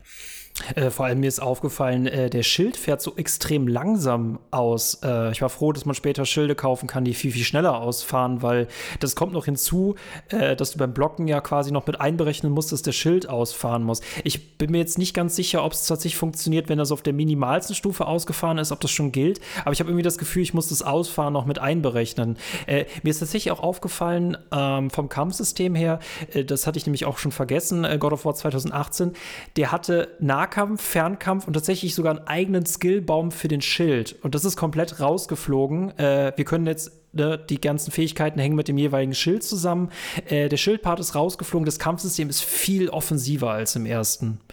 Also äh, haut drauf. Vor allem, das muss man noch an der Stelle erwähnen, äh, im ersten Teil dauert es relativ lange, bis wir unsere Chaosklingen wieder aus dem Keller holen. Äh, jetzt haben wir wieder beide Waffen, die Leviathan-Axt unserer Frau und die Chaosklingen äh, als Souvenir von damals aus dem Olymp, aus unserer olympischen Zeit. Und äh, das macht es auf jeden Fall schon viel flexibler, weil wir im ersten Teil quasi ganz lange nur mit der Axt kämpfen konnten. Mm, genau. Ähm, also in, in, dem Part, wo wir jetzt sind, haben wir, glaube ich, die Klingen noch nicht. Das kommt danach erst, aber die kriegt man schon sehr, sehr früh im Spiel. Und dann kann man eben auch während der Kombos zwischen den Waffen hin und her wechseln. Und dann hat ja jede Waffe später im Spiel dann auch ihre Spezialaktionen, die sich aufladen, die leichte und die schwere. Und dann kann man auch quasi zwischen den verschiedenen Waffen und den Spezialaktionen hin und her wechseln und total irre Kombos machen. Und äh, ich, ne, ich habe habe das Original, also das Kampfsystem von dem 2018 dann natürlich nicht mehr genau im Kopf, aber gerade bei den Valkyrenkämpfen kann ich mich daran erinnern, dass ich da sehr viel mit dem Schild, also hochgehaltenen Schild, äh, gewartet habe und ausgewichen bin und musste meinen Moment abwarten. Und das ist jetzt irgendwie in Ragnarök wirklich gar nicht mehr so. Da bist du fast die ganze Zeit am Gegner dran, auch bei den schwereren optionalen Bossen, die es wieder gibt, und haust drauf wie verrückt und dann mal schnell eine Ausweichrolle oder ein gezielter guter Konter, aber dann wird gleich wieder weiter drauf gehackt. Also man klebt viel mehr an den Gegnern, finde ich, und ist viel mehr am, am Attacke-Knöpfchen drücken. Ja, klar. Äh, ich habe auch irgendwie das Gefühl, ähm, erstens, Kämpfe passieren häufiger und vor allem es sind einfach viel mehr Gegner immer pro Platz. Also es ist viel kuscheliger. Ähm, und du stehst einfach auch viel, viel näher dran. Ähm, ja, ist mir auch aufgefallen. Aber ich finde es halt allgemein sehr viel offensiver. Aber von all dem spürt man gerade in dieser ersten Stunde noch relativ wenig. Äh, das deutet sich so langsam an, aber das wird halt auch mit jeder Stunde äh, stärker. Deswegen meinte ich, es ist wahrscheinlich ein bisschen verwirrend, dass sich die erste oder die zweite Stunde noch sehr langsam spielt. Man merkt aber halt, dass einfach eine neue DNA in diesem Spiel steckt, dass halt wirklich viel ausgebaut worden ist, was im ersten Teil noch nicht gut war, vielleicht schon sehr gut war, aber jetzt einfach noch besser ist. Ähm, ja, Ja, aber ich muss auch echt sagen, ich glaube, das ist schon ganz sinnvoll, dass man da noch mal ein bisschen langsamer startet, weil ich muss sagen, mich haben die verschiedenen Waffen und die verschiedenen Fähigkeiten bis zum Schluss teilweise überfordert. Gerade in schwereren Kämpfen, wenn ich dann wirklich irgendwie total angespannt war, habe ich teilweise wirklich nur mit meiner Axt gekämpft, mit der guten alten Axt, weil da konnte ich die Timings und da habe ich quasi die Aktionen richtig der, äh, drin und habe kaum Waffen gewechselt. Und ich glaube, wenn man jetzt wirklich neue Spieler und Spielerinnen, die die Vorgänger auch nicht gespielt haben und selbst selbst wenn, es ist lange her, gleich in die volle, in das volle Waffensortiment und Fähigkeitensortiment werfen würde, ich glaube, das überfordert einem am Anfang schon sehr dann. Da ist es schon gut, dass, das, dass sich das Spiel da ein bisschen Zeit lässt, finde ich. Guter Punkt. Äh, ich muss aber auch ganz ehrlich sagen, äh, kann ich später gerne nochmal ausführen, aber ich bin das Spiel über echt meiner Axt treu geblieben. Das war für mich so seine, seine ich will jetzt nicht sagen Rentnerwaffe, aber der, der ist einfach kein, der ist kein Chaos-Klingen-Mensch mehr. Ich habe die auch verwendet. Ähm, ich habe auch noch was andere, äh, ich habe auch noch andere Waffen äh, benutzt oder verwendet, aber die Chaos-Klingen waren nie wirklich so mein, nee, das fühlte sich einfach nicht gut an. Vor allem, weil die halt eher für Crowd-Control sind, also eher für viele Leute. Die Axt ist eher so ein bisschen was Persönlicheres, die hat mehr Wumms. Äh, nee, die Axt, it is, ne? Ja, für mich auch. Das ging mir auch genauso. Bei vielen Kämpfen habe ich mir dann vor allem im Nachhinein gedacht, ah, das wäre jetzt mit den Chaosklingen schon sehr viel schneller und leichter gegangen. Es gibt ja vor allem auch einen Gegnertyp, der meinem, für meinen Geschmack viel zu oft benutzt wird. Ich weiß nicht, was sie da hatten, aber es gibt so ganz kleine Gegner, die teilweise dann auch so Nester haben und immer wieder spawnen, so kleine boah, echsenartige Kerle. Boah. Die gibt es dann später auch noch in explodierend und die hm. kommen gefühlt ständig, ey. Ich weiß nicht, jeder dritte Kampf sind gefühlt diese kleinen Echsen. und äh, die habe ich auch immer mit meiner Axt verprügelt oder habe Atreus Pfeile draufschießen lassen. Und da habe ich mir immer gedacht, ach komm, mit den Chaosklingen wird es wahrscheinlich so viel schneller gehen, weil die haben Flächenschaden. Ne? Da kann man wahrscheinlich den Boden super schnell mit denen aufwischen. Aber trotzdem, ich bin auch lieber bei meiner Axt geblieben. Da weiß man, was man hat. Da weiß man, was man hat. Und meine Axt. Ne? Wobei, es gibt ja dann eben auch später im Spiel noch Gegner, die haben Elementarschilde. Und da musst du dann wirklich auf die, äh, auf die äh, Kettenschwerter wechseln, auf die Feuerklingen, damit du die Eisschilder brechen kannst, zum Beispiel. Aber das, das ist ja, ne, das ist ja geil, dass das Spiel halt auch dir einfach manchmal so das vor die Füße wirft, dass du es halt einfach nicht bei deinem Spielstil bleiben kannst. Genau, ne? ja. Ähm, äh, zwei große Überraschungen der ersten Stunde sind die ersten beiden wirklich beeindruckenden Bosskämpfe. Das ist der Bosskampf gegen einen Bären. Mhm. Und? Gegen ja äh, gegen äh, unsere Besucher, die äh, ah, ja, genau, genau, ihr, genau. ihr, Einweihungsgeschenk noch mitbringen. Was das halt stimmt. bisher haben sie uns noch nicht begrüßt in den nordischen Welten. Ne? Äh, dann äh, bleiben wir gleich bei dem bei dem Bierkampf, nachdem man sich eben durch das vorher erwähnte Banditenlager so ein bisschen gekämpft hat und so das erste Feeling für seine Axt bekommen hat, kommt eben schon der erste Boss und so ein riesiger gigantischer Bier. Und der fordert dann auch wirklich gleich mal das ganze Repertoire, das einem jetzt so ganz sachte beigebracht wurde. Du musst rollen, zum Ausweichen. Du, und teilweise musst du zur Seite ausweichen, teilweise nach hinten. Da gibt es auch noch Unterscheidungen, je nachdem, in welche Richtung der Angriff geht. Du musst am besten kontern. Äh, ich habe gesehen, der BR ist tatsächlich noch ein bisschen, ähm, der vergibt einem noch so ein bisschen Fehler.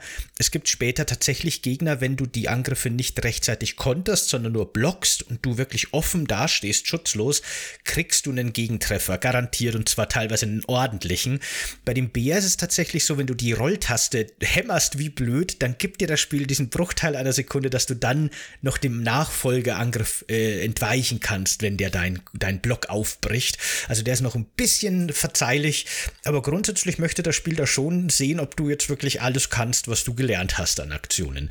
Ich fand den auch auf dem, ich habe den aufs erste Mal geschafft und so, der war jetzt nicht super schwer, aber das ist schon auch ein Boss, da will das Spiel schon überprüfen, ob du einigermaßen mit deiner Axt umgehen kannst, beziehungsweise auch, damit du vielleicht auch gleich überprüfen kannst, ob der gewählte Schwierigkeitsgrad für dich in Ordnung ist, weil den kann man ja auch jederzeit verändern in dem Spiel.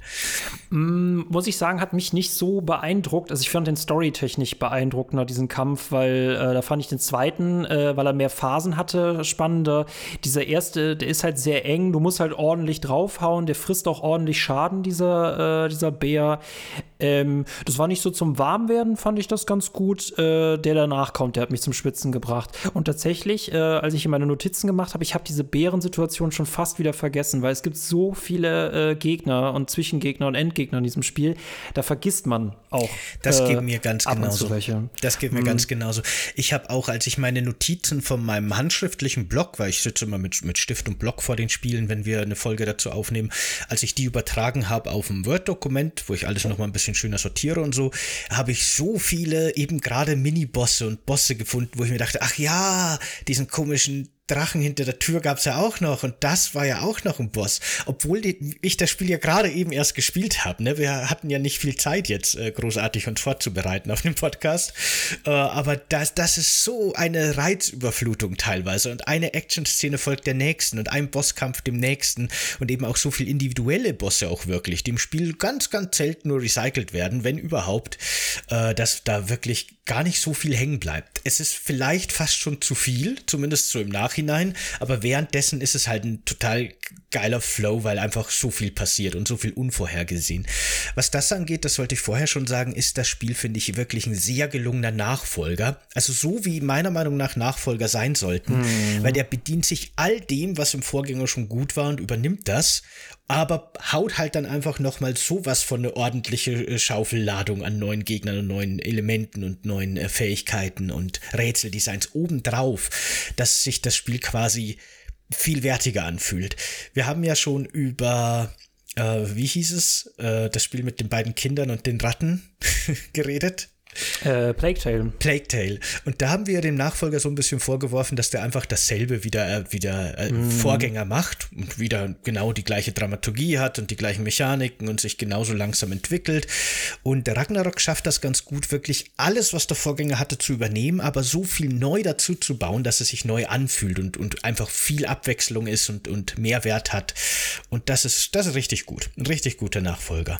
Das, äh, ähm, wie gesagt, ne, wir waren jetzt schon lange echt nicht mehr so, hohe, äh, so ein hohes Niveau gewohnt. Ich finde halt auch äh, 2022 teilt sich jetzt so das beste Spiel des Jahres. Es hat echt nicht viele Spiele, gute Spiele dieses Jahr gegeben. Aber das ist der, ich glaube, das Duell findet dann so zwischen Elden Ring und God of War Ragnarök statt. Stray gibt es auch noch. Aber ähm, das finde ich, ich bin, ich war, ich war echt ausgehungert, muss ich sagen. Und ich habe mich sehr auf God of War Ragnarök gefreut, weil Elden Ring ist halt auch wieder seine eigene Zielgruppe, aber das God of War Ragnarök ist auch ein, einfach ein gutes, breit zugängliches Mainstream-Spiel. Ähm, das, ähm, ne, das System kennen wir schon aus God of War 2018, aber sie haben es echt geschafft, äh, auf, auf einer großen Ebene zu erweitern, aber auch sehr subtil. Und äh, ein großer Punkt ist tatsächlich deren Überraschungsdichte, sowohl erzählerischer Natur als auch spielerischer Natur. Und ähm, während der, ich glaube, finde ich so, die ersten zwei Drittel sind sehr rätsellastig und es lässt im letzten Drittel komplett nach. Und als ich dann das Gefühl habe, boah, dieses Spiel dauert mir irgendwie viel zu lange oder ist es nicht gerade ein bisschen eintönig, dann merkte ich plötzlich, oh, jetzt ziehen auch die Kämpfe an. Jetzt haben wir plötzlich nicht mehr nur, ja, jetzt hast du halt einen Raum nach dem anderen. Nee, jetzt, hat, jetzt will das Spiel mal von dir so die Meisterklasse herausfordern. Und das fand ich schon cool. Also es, es ist beeindruckend, wie nicht redundant es ist, obwohl es so redundant stellenweise aussieht. Ich hatte auch tatsächlich, ich meine, das hängt ja auch so ein bisschen wahrscheinlich von der persönlichen Spielweise ab. Man hat ja sehr viel optionalen Content, den man jederzeit machen kann, wenn man will, oder zumindest fast jederzeit. Der wird auch nach und nach so freigeschaltet. Man kann sich auch sehr stark nur an die Story orientieren, wenn man will. Ich bin da schon jemand, der gerne erkundet. Und bei mir war das Spiel wirklich von vorne bis hinten so ein Hoch und ein Tief an, an Spaß und, und Freude. Und es gab schon Momente, wo ich mir dachte, ah, jetzt zieht sich's aber gerade ein bisschen. Das Kapitel ist jetzt für mich nicht so spannend. Ich möchte wieder zu den anderen, äh, mehr über die anderen Charaktere erfahren. Die waren gerade viel spannender. Schade, dass das schon vorbei ist. Na, aber dann gibt's wieder diese Hochs, wo einfach alles so cool ist und äh, man immer wieder begeistert ist, was auch storytechnisch da irgendwie noch rausgeholt wird und die Plot-Twists, aber dann auch wieder bombastische Kämpfe und es ist einfach äh, total großartig. Aber dann sinkt's auch wieder ein bisschen. Das hat für mich immer wirklich so so drei, vier Hochphasen gegeben, aber auch genauso drei, vier Tiefphasen. Und für mich war tatsächlich, obwohl ich gerade den Anfang sehr gelobt habe, wie er, wie er so gemacht ist, wie alles konstruiert ist, waren, glaube ich, die ersten zwei, vielleicht sogar drei Stunden für mich tatsächlich eher eine Tiefphase. In den ersten zwei, drei Stunden dachte ich mir, ja, das ist ja cool, aber kennen wir das nicht alles schon? Und ist das jetzt wirklich hier das, das 95% Game of the Year? Ist das nicht ein bisschen overhyped? Nur weil es irgendwie nett erzählt ist, macht es das nicht zu einem Superspiel. Aber dann kam eben sehr schnell ein Moment, wo ich mir dachte, okay, doch, okay, es ist ein Game of the Year Kandidat, ich sehe es ein. und so, so genau. Äh, welcher war das? Ähm, das glaube ich, will ich jetzt noch gar nicht unbedingt spoilern. Oh, aber interessant, das ist nicht am Anfang. Nee, hm. es gibt quasi so, ohne jetzt zu viel zu verraten, äh, gewisse Perspektivwechsel. Es ist nicht mehr ganz ah, so wie im ersten hm. Teil, dass man wirklich komplett stringent immer nur diesen zwei beziehungsweise drei, ne, es ist ja auch noch ein Kopf am Gürtel mit dabei, Charakteren folgt, sondern es gibt da verschiedene Konstellationen im Team. Teilweise hab, ist man dann auch zu viert oder ich glaube sogar zu mehr unterwegs, ich bin mir nicht mehr sicher. Äh, da passiert ganz viel äh, so, so Gruppendynamik und als das das erste Mal so ein bisschen aufgebrochen wird, da äh, wurde es für mich erst wirklich interessant. Aber zu dem kommen wir dann später noch. Äh, während mich das mit dem Bär tatsächlich kalt gelassen hat, muss ich sagen, ähm, die Begegnung, die erste Begegnung, die auch schon in Teil 1 äh, angekündigt worden ist, es gab ein geheimes Ende in Teil 1, wo man dann davon geträumt hat, dass Thor einen besuchen kommt, weil jetzt geht es echt endlich zur Sache. Und dann äh, klopfen Thor und Odin äh, an, der, äh, an der Hütte an und kommen ja, rein. Moment. Und ich muss sagen, das wollen wir nicht noch mal kurz zurück zum Bier? Es gibt ich ja weiß einen, nicht. Mm. Will, willst du dann das nicht verraten jetzt hier? Ich, ich finde. Ah. Ah. Das ist so. Ah. Hm, hm.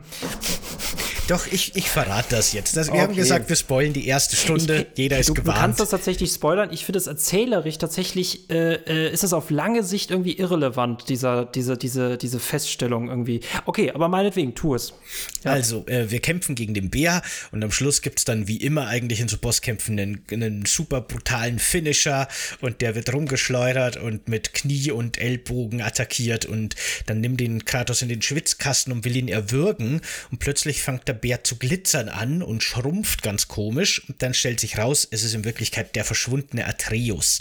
Der Bär hat ihn nicht etwa gefressen, so wie ursprünglich vielleicht schon befürchtet wurde, sondern äh, Atreus hat sich in den Bär verwandelt. Und der Blutspur, die man die ganze Zeit schon folgt, äh, gehört in Wirklichkeit eben nicht zu einem zu verwundeten Bären oder zu Atreus, also ein bisschen vielleicht schon, sondern eben zu Atreus in seiner verwandelten Bärenform. Und der wacht dann auf und weiß nicht, was los ist und ist total verwirrt. Und dann äh, erklärt man ihm eben, dass er gerade ein riesiger Bär war. Und dann erzählt Atreus, dass er einfach nach der Beerdigung seines Wolfes von Trauer auf, auf äh, Aggression gewechselt ist, sein Gemütszustand plötzlich. Und dann kann er sich an nichts mehr erinnern. Und dann gibt es auch noch eine sehr schlimme Szene, fand ich. Die fand ich wirklich sehr brutal. Also das mochte ich, das mochte ich gar nicht.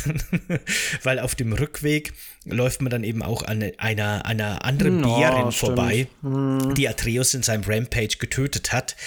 Und das sind dann zwei kleine Babybären die quasi so, so diese tote Bären anstupsen und einer von den Babybären geht dann eben auf Atreus und Kratos zu und will die quasi verscheuchen und stellt sich so auf und die sind einfach super niedlich und mitleiderregend und Atreus hat quasi, ohne es zu wissen, versehentlich diese, die Mutter von diesen beiden Babybären getötet und das war dann der nächste Moment, wo ich mir wieder dachte, boah Kratos, ey, du bist einfach so ein Arsch, ey, was sollen wir mit dir noch machen?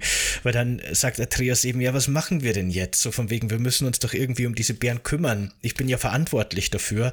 Und dann sagt äh, Kratos so, ja, die Natur wird das schon regeln. Die Natur hat ihren Weg. Und dann gehen sie weiter.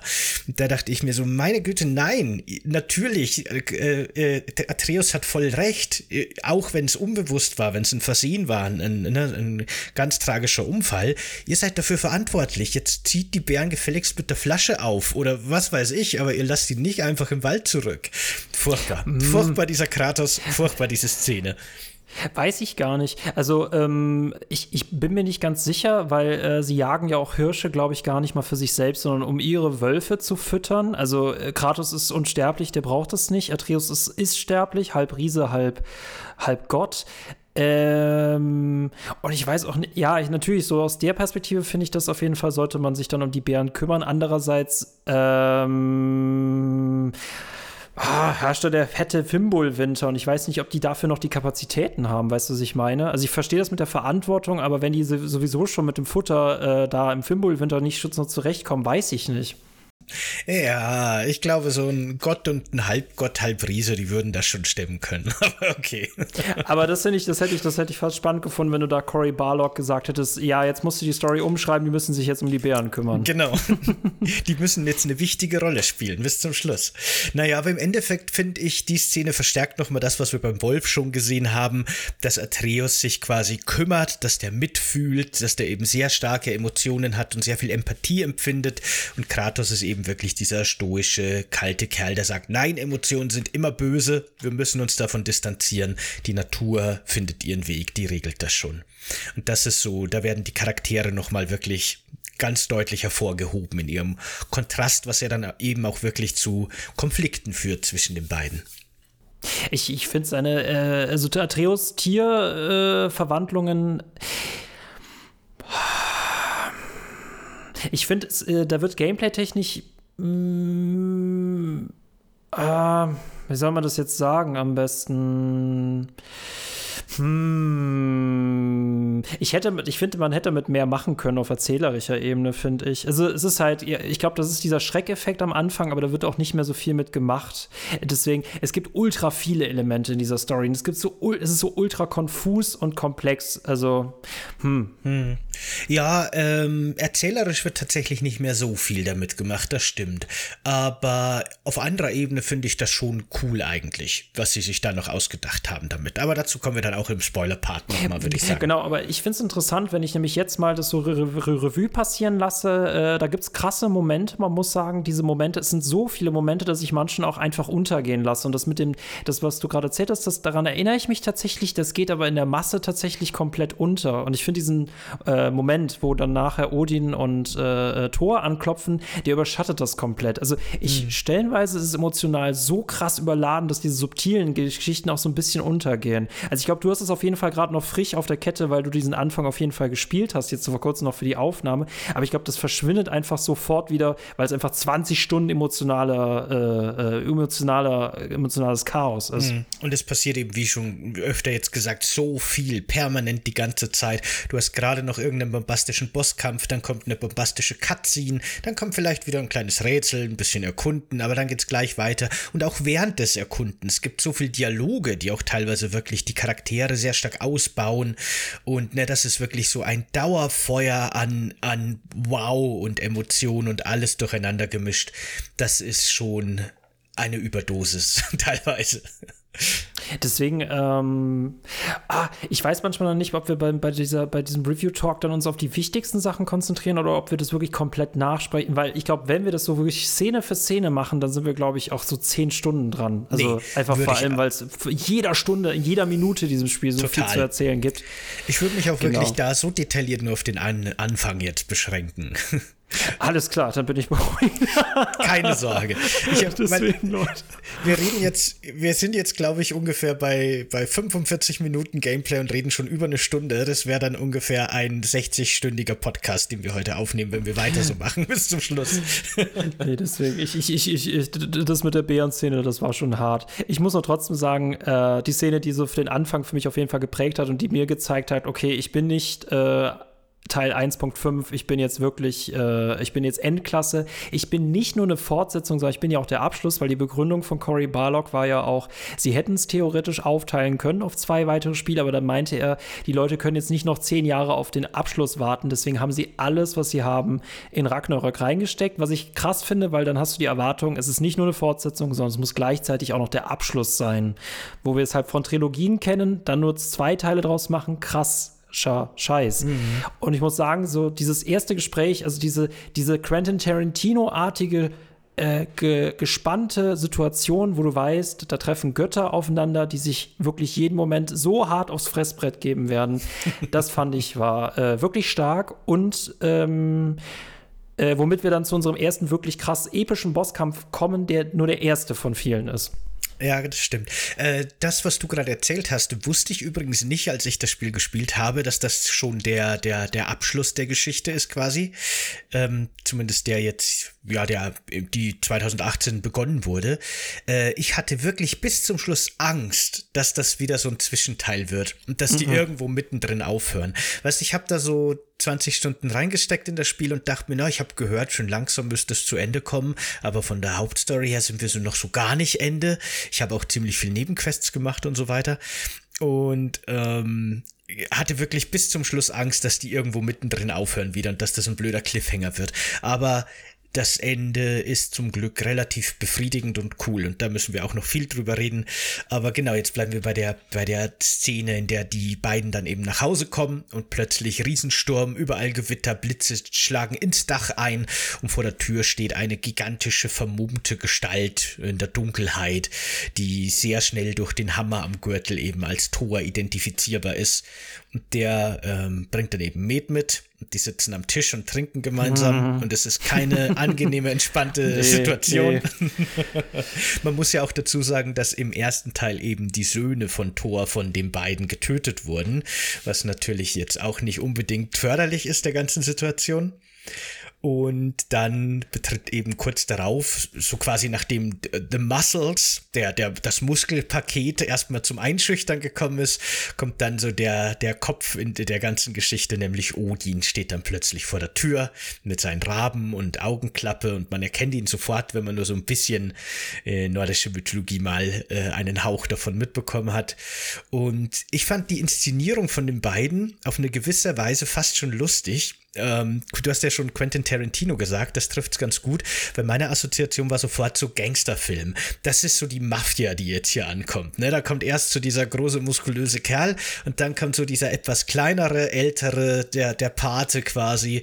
Und im Gegensatz zum sehr bedrohlichen Tor ist dann Odin eben eher so der, der Geschäftsmann. Und der sagt dann so, hey, ich habe überhaupt keinen Ärger mit euch, ich will ja nur Frieden. Ich mache ein Geschäft mit euch, dass ihr, ich mache euch ein Angebot, das ihr nicht mhm. ablehnen könnt, so ungefähr. Und ist eher so der Gerissene. Und das war für mich wirklich so, ich bin jetzt hier in irgendeinem so Gangsterfilm gelandet und jetzt haben wir hier die, die italienische Mafia, die jetzt hier bei Kratos anklopft. Ich fand es fast ein bisschen, also sehr cool natürlich, aber fast ein bisschen unpassend. Äh, nee, ich fand's großartig, weil äh, du hast ja quasi dann diesen Krieg zwischen Göttern, äh, aber du hast auch diesen Krieg zwischen Menschen.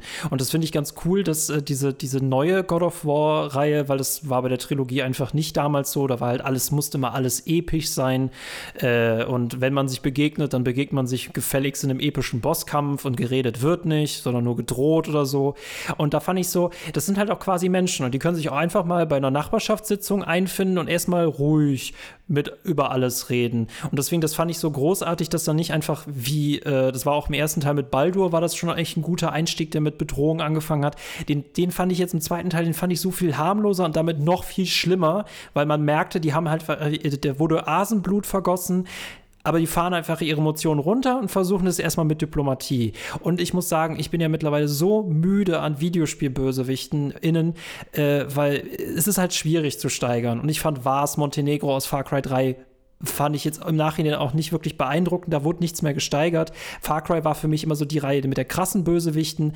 Da ist aber mittlerweile nichts mehr zu holen. Letzten krassen Bösewicht kann ich mich gerade fast nicht mehr erinnern. Und hier kriegen wir gleich zwei richtig gute serviert. Wir haben diesen säuselnden Tor, der wirklich nur nuscheln kann und so eine großartige, widerwärtige Gestalt ist. Ich habe so Bock, diesen, diese Person in einem Endkampf zu vernichten oder von ihm äh, verhauen zu werden.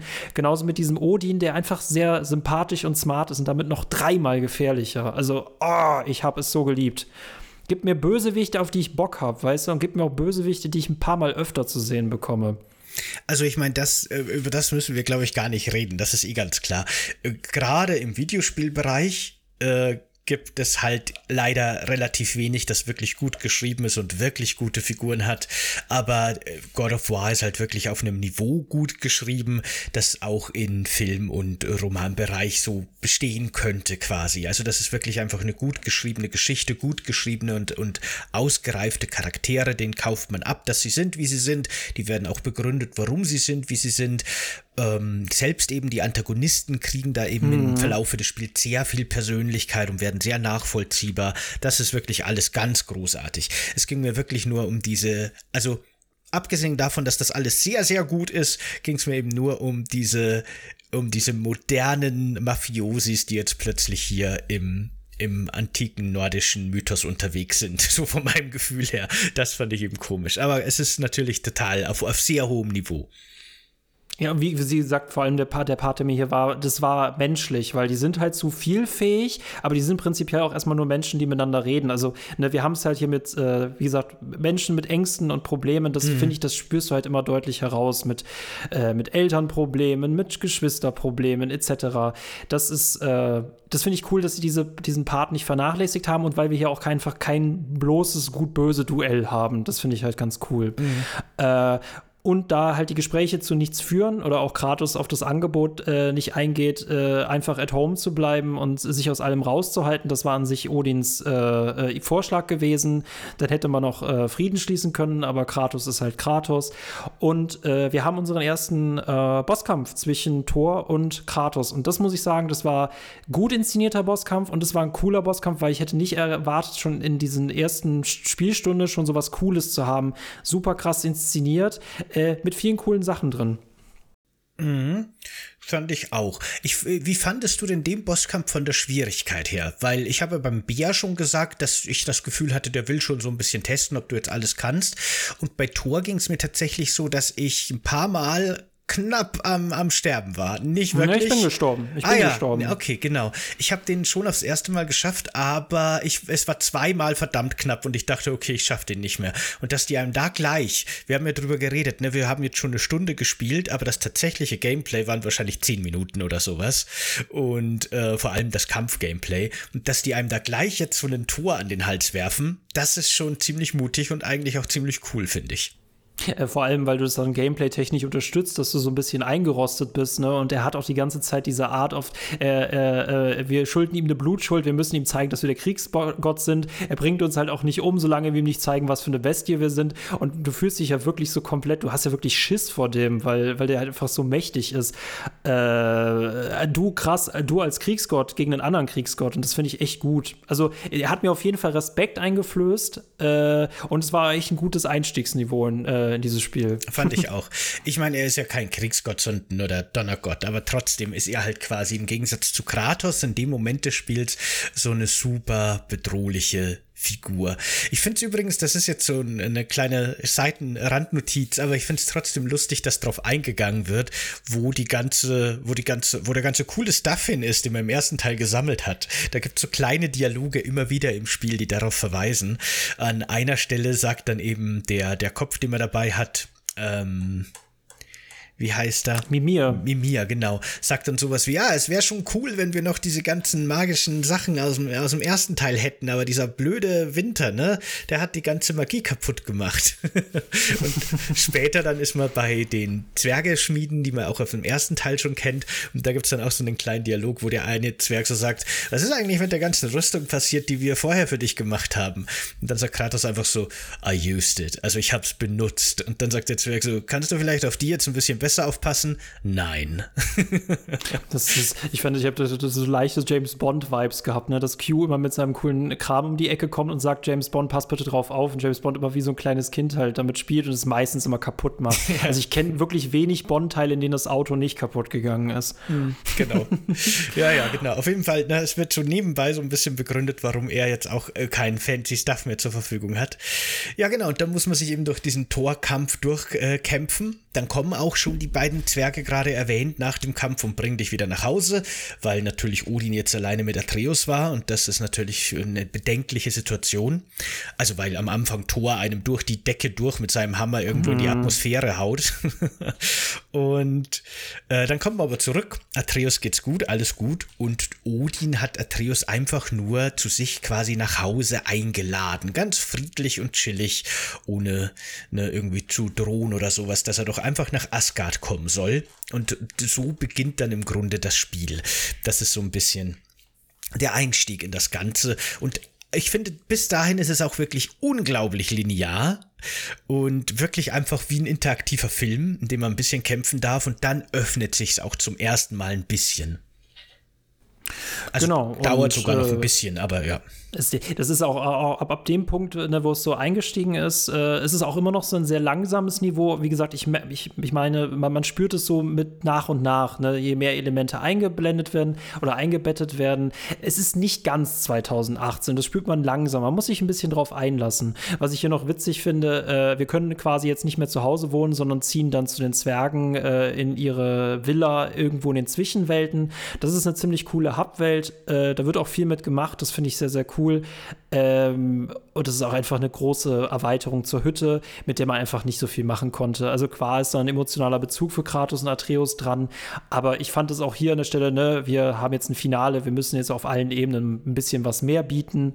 Äh, Zwergenvilla in der Zwischenwelt, sehr, sehr coole Hubwelt. Oder sehr coole Base in dem Sinne. Genau, das finde ich auch sehr cool. Äh, man trifft ja dann auch wirklich auf seinen Reisen viele Figuren. Einige davon äh, bringt man dann quasi in seine Homebase. Dann wird es auch wirklich ein bisschen belebt. Und das ist schon alles äh, schön gemacht und eine ne coole Basis auf jeden Fall. Genau, das ist äh, schön. Äh, wollen wir uns ab hier, um uns endlich von diesen Ketten, äh, wie Kratos sich von den Chaosklingen erlösen möchte, wollen wir uns von den Spoilerketten erlösen und dann in den zweiten Part übergehen? Oder wie hast du dir das gedacht? Also was man vielleicht noch ansprechen könnte, ist so grundsätzlich für alle, die sich jetzt nicht spoilen lassen wollen, aber noch mehr über das Spiel hören wollen. Äh, ich finde es faszinierend, wie gut die einzelnen Maps designt sind. Äh, also insofern, dass die sowohl einmal, und so werden sie meistens eingeführt, für sehr schlauchige und narrativ getriebene Areale herhalten, aber dann, wenn man sie nochmal erkundet, funktionieren sie auch sehr gut als relativ kleine und schon auch teilweise schlauchige, aber schon auch offen erkundbare Welten.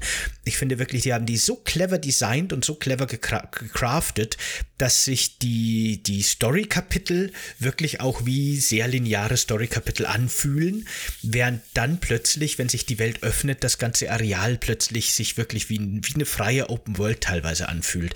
Und diesen Spagat haben die in den einzelnen Maps allen eigentlich wirklich sehr gut hinbekommen. Das fand ich echt schon bemerkenswert. Äh, ist mir tatsächlich auch aufgefallen und das ist halt diese typische Open-World-Philosophie. Im ersten Teil hat es mich noch so ein bisschen gestört, weil wir quasi ja nur äh, lange Zeit in Midgard waren. Da hatten wir nicht so viel zu gucken. Klar gibt es auch noch andere Welten, aber die haben sich stellenweise echt wie so äh, einfach Exkursionen angefühlt, Expeditionen angefühlt. Äh, äh, God of War Ragnarök ist definitiv reiselastiger, es gibt viel mehr zu sehen, was ich auch sehr, sehr cool finde. Ähm, und ich, ich bin seit jeher der Fan eher von den God of War linearen Welten, weil ich brauche keine Open World und sie machen es ja clever, dass jeder Grund, den ich bekomme, noch etwas mehr zu erkunden, der fühlt sich auch einfach, der fühlt sich auch einfach Hauptquest-artig an. Also jede Nebenquest ist mit so viel Liebe und so viel Überraschung gemacht, das macht man gerne, weil ich habe mittlerweile so eine Nebenquest-Phobie und ich habe diese Nebenquests auch nicht alle gemacht in God of War Ragnarök, aber ich habe ein paar ausprobiert äh, und das hat sich einfach so angefühlt, als ob man meine Zeit nicht verschwendet hätte. Und das habe ich immer das Gefühl bei Open-World-Spielen mit so viel Quadratkilometern. Klar kannst du die alle abfahren, aber da passiert halt einfach nichts. Und God of War Ragnarök denkt sich einfach, ich minimiere die Welt einfach auf das, was cool ist und mehr brauche ich auch nicht. Klar gibt es Leute, die sich dann klaustrophobisch so ein bisschen fühlen. Für mich persönlich ist das das Beste. Finde ich auch super. Ich mag das auch sehr gerne. Ich glaube, das Spiel hätte so drunter gelitten, wenn die jetzt plötzlich hier irgendwie eine riesige Open World, die dann wieder voller blöder kleiner Fetch-Quests irgendwie draus gemacht hätten. Stattdessen gibt's wirklich so größere Hubs. Man kann dann auch teilweise mit Schiff oder Schlitten oder sowas durch schon größere Areale fahren. Aber die Sachen, die man dort unternehmen kann und auch die Größe hält sich in Grenzen es ist im Grunde wirklich meistens so ein großer Schlauch, äh, ein großer Bauch, der in mehrere Schläuche führt. Und wie du schon gesagt hast, die meisten Nebenquests, die ich auch gesehen habe, sind sehr gut bis bis immerhin noch ganz nett und erklären meistens immer noch so ein bisschen was über die einzelnen Charaktere mindestens. Und das ist äh, ganz großartig gemacht. Ich finde es auch so schön, dass die einzelnen Welten, die man nach und nach freischaltet und dann eben auch frei bereisen kann, so videogamey sich anfühlen. Hm. also es gibt halt wirklich, das passt ja auch super in die Mythologie natürlich, aber es gibt halt wirklich so die Lava-Welt und die Eiswelt und den komischen magischen Pilzwald und den anderen Wald und die Savanne. Ne, die haben wirklich so kleinere Open Worlds gecraftet, die sich dafür aber thematisch ganz stark in so Videospielkategorien sortieren lassen. Und das finde ich total sympathisch. Ich finde es überhaupt schön, dass das Spiel sich irgendwie nicht dafür schämt, ein Videospiel zu sein. Ich habe das Gefühl, so gerade so narrativ getriebene Spiele, die wollen dann möglichst realistisch und ernst sein und so Videospielelemente werden dann irgendwie möglichst realistisch inszeniert und dadurch verlieren die teilweise, finde ich, auch fast ein bisschen was spielerisch. Und äh, God of War sagt, ja, ich bin ein total ernstes und narrativ getriebenes Spiel und die Charaktere sind alle voll ernst, aber natürlich kannst du Gegner durch die Luft jonglieren und Luftkombos machen und äh, die Rätsel sind auch total gamey und bescheuert und machen überhaupt keinen Sinn. Und wie gesagt, die Welten sind auch noch so thematisch sortiert, auch das fühlt sich wie so ein altes Mario-Spiel schon fast an und das mag ich total gerne an dem Spiel.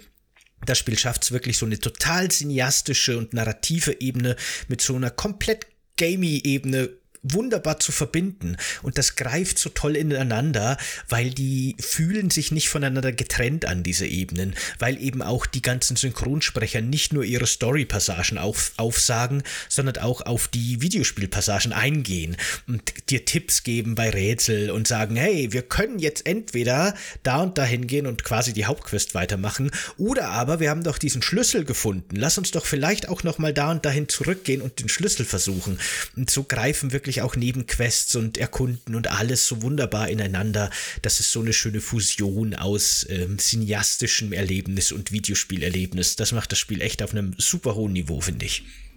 Ja, und ich finde auch halt hier, ne, wo, wozu noch mehr einbauen, wenn es einfach den Spielfluss komplett verfälscht. Und ich wäre jetzt auch mal dafür, wenn wir jetzt einfach mal zwei bis drei Jahre komplett auf Open Worlds verzichten und uns einfach mal auf Quality Time und Quality Space kon äh, konzentrieren und einfach auch mal äh, von mir aus gut erzählte äh, ähm, Spiele einfach mit einer klassischen Grundlage, einer klassischen Gameplay-Grundlage. Es kann ja sein, dass was Geiles erzählt wird, aber es soll ja auch gefälligst Spaß machen.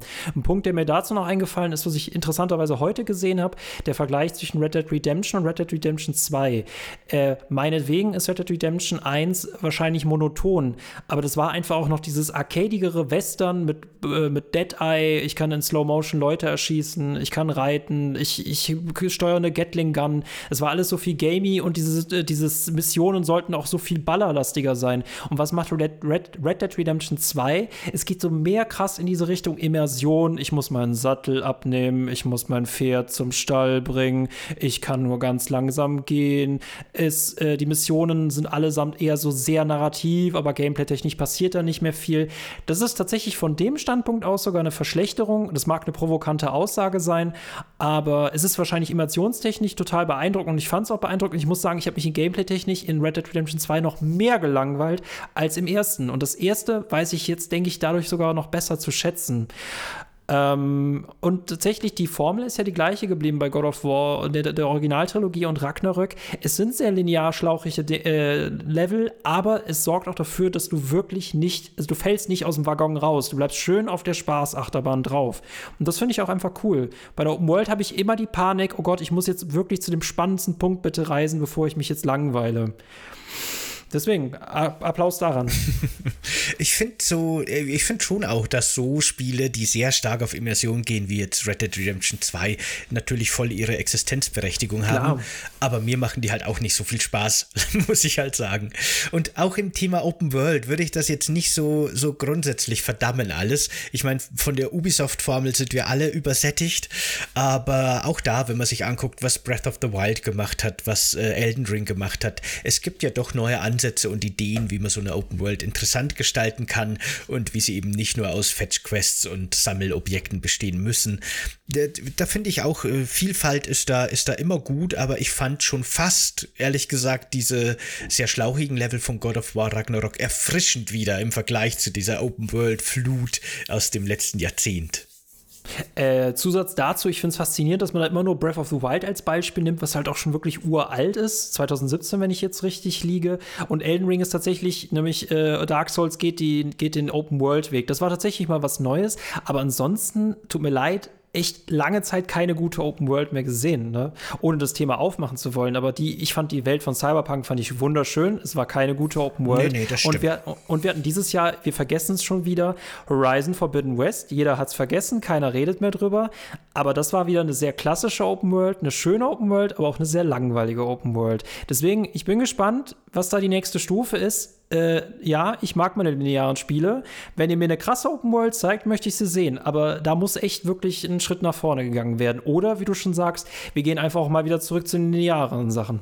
Ja, äh, äh, es ist, ich habe so ein bisschen das Gefühl, es gab so eine Phase, vielleicht ist die auch sogar immer noch, in der dachten alle Spiele, sie müssen Open World sein, weil sonst wirken sie irgendwie veraltet oder langweilig oder so.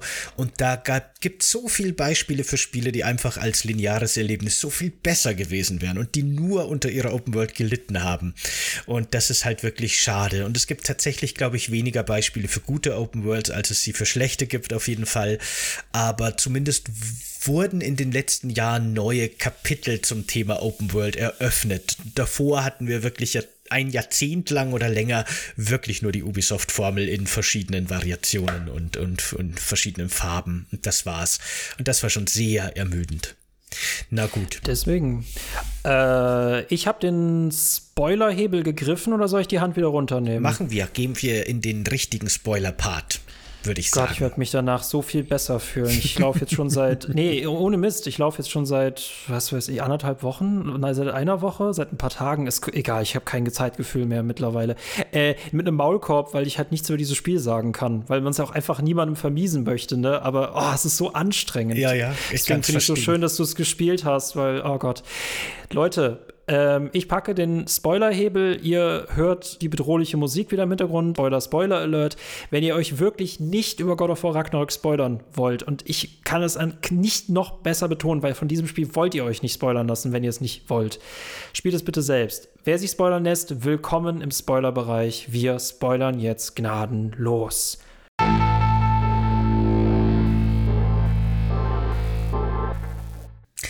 So, Spoiler-Part. Wo fangen wir da an? Es gibt so viele Sachen, über die ich gern reden würde. Mir fällt das nicht auf, jetzt habe ich, mir die, hab ich mir die gesamte Zeit diese Macht des Spoilerns gewünscht. Jetzt weiß ich nicht, was ich mit dieser Macht anfangen soll. ähm, wir können gleich mal auch chronologisch vom Spiel her äh, passend da, da, da so ein bisschen einsteigen, was ich ja schon angeteased habe, dass die Gruppenkonstellationen aufgebrochen werden, die im ersten Teil eben noch so starr waren und wofür so sehr gekämpft werden musste. Denn im neuen Teil jetzt in Ragnarök ist es tatsächlich relativ früh so, dass Atreus auf eigene Faust losgeht und äh, äh, Kratos zurücklässt und wir übernehmen dann tatsächlich die Kontrolle über Atreus und vom mächtigen Nahkampf und Kettenklingen schwingenden Gott, Kriegsgott werden wir dann eben zu einem Bogenschützen. Nicht, dass der nicht auch Nahkampfangriffe hätte, sein Bogen ist auch eine ziemlich gute Haut drauf Waffe, aber tatsächlich haben wir dann nach und nach verschiedene Pfeile, die wir schießen können, verschiedene Magie, die man auf die Pfeile wirken kann und äh, verschiedene pfeilbasierte Fähigkeiten und Atreus kommt auch mit seinem eigenen neuen Sidekick daher, nämlich einer der beiden Zwerge, die wir schon aus dem Vorgänger ke kennen. Ähm, Sindri. Sindri, genau, der begleitet äh, Atreus jetzt und kann quasi Bomben werfen und ist im Grunde der Support-Charakter, der Atreus für Kratos normalerweise ist. Und Sindri übrigens, dazu kommen wir auch noch, ist, wird, ist, ist so ein guter Charakter in dem Spiel. Es ist der Hammer finde ich. Aber dazu kommen wir vielleicht später nochmal, warum ich den so großartig finde. Aber äh, ich muss an der Stelle sagen, ja, also es gibt ja natürlich immer Oscar für Nebencharaktere. Äh, der dieses Jahr geht der an Sindri definitiv, ja. Auf jeden Fall. Überhaupt, also Brock und Sindri, die ja im ersten Teil wirklich nur so Comic Relief Charaktere waren. Ne? Wenn ihr euch erinnert, wenn ihr es gespielt habt, so ein blauer Zwerg und ein, ein weißer Zwerg im Grunde, die, äh, der, der blaue Zwerg Brock ist eher so ein ganz rabiater und flucht ganz viel und hat wirklich, der, der sagt, was er denkt. Währenddessen ist Sindri sehr sanft und sehr gutmütig und sehr höflich auch immer und hat auch so einen Ordnungsfimmel und Brock ist eben das, das genaue Gegenteil und die beiden sind halt quasi im Grunde auch so nicht verwandte Familie und leben zusammen. Und die werden eben auch im, im zweiten Teil wichtige Support-Charaktere und noch mehr. Aber ja, genau. Und äh, tatsächlich macht das Spiel das öfter noch. Und das finde ich nämlich sehr cool. Das bricht nämlich wirklich so ein bisschen das Gefühl von, es ist wieder more of the same und wieder das gleiche wie vorher ganz stark auf. Weil ich, mir ging es zumindest so, dass ich dann schon immer gespannt war, okay, welche Charaktere treffe ich jetzt noch und mit wem gehe ich auf Abenteuer. Es bleibt im Spiel tatsächlich so, dass Atreus und Kratos die einzigen beiden spielbaren Figuren sind, aber die ähm, Begleiter, die wechseln mhm. sehr stark im Spiel. Da gibt es einige, die wirklich teilweise sehr interessant sind. Und das fand ich sehr spannend und sehr cool, was das Spiel damit gemacht hat. Äh, fand ich mega beeindruckend. Das war für mich so äh, der erste Kampf gegen Thor, war inszenierungstechnisch so, gib mir Finale und nicht erst zum Finale, sondern lass ein Finale schon als Finale anfangen. Das fand ich geil. Und das erste Mal als Atreus zu spielen, das war für mich so, okay, ihr habt eure Hausaufgaben gemacht, weil das fühlte sich wirklich komplett anders an. Genau. Und es hatte so Horizon Zero Dawn Vibes, da halt mit dem Bogen schießen zu können. Und es war einfach wieder komplett frischer Wind. Es ist nicht so, du kriegst ein kleines Gameplay-Element und dann musst du jetzt wieder äh, drei Stunden damit gefällt gefälligst Spaß haben, äh, sondern du kriegst halt dieses, diesen, diesen Riesenteller und denkst dir so, boah, ist das geil. Und diese, äh, ihr werdet halt permanent überrascht und das Schöne ist das, was Gott meint, ist diese Erwartungshaltung, okay, jetzt habt ihr gezeigt, ihr seid jetzt schon so außerhalb eures eigenen Streams, was macht ihr jetzt noch? Und das macht einfach so unglaublich Bock, sich auf diese Überraschung zu freuen, selber sich zu fragen, was könnte passieren und dann darin vielleicht bestätigt zu werden, äh, was passiert. Das macht einfach äh, äh übelst Laune. Äh, und ich finde es interessant, auch aus erzählerischer Perspektive, das geht so wunderbar Hand in Hand, äh, dass wenn du nämlich unterschiedliche Konstellationen hast, du auch wieder unterschiedliche neue Leute sich zusammensetzen und miteinander reden müssen. Und das macht es so unglaublich cool. Also äh, großartig. Das ist wirklich super. Es ist auch narrativ natürlich total clever, weil es ja so ein bisschen darum geht, dass zwischen Atreus und Kratos so ein bisschen ein Keil entstanden ist.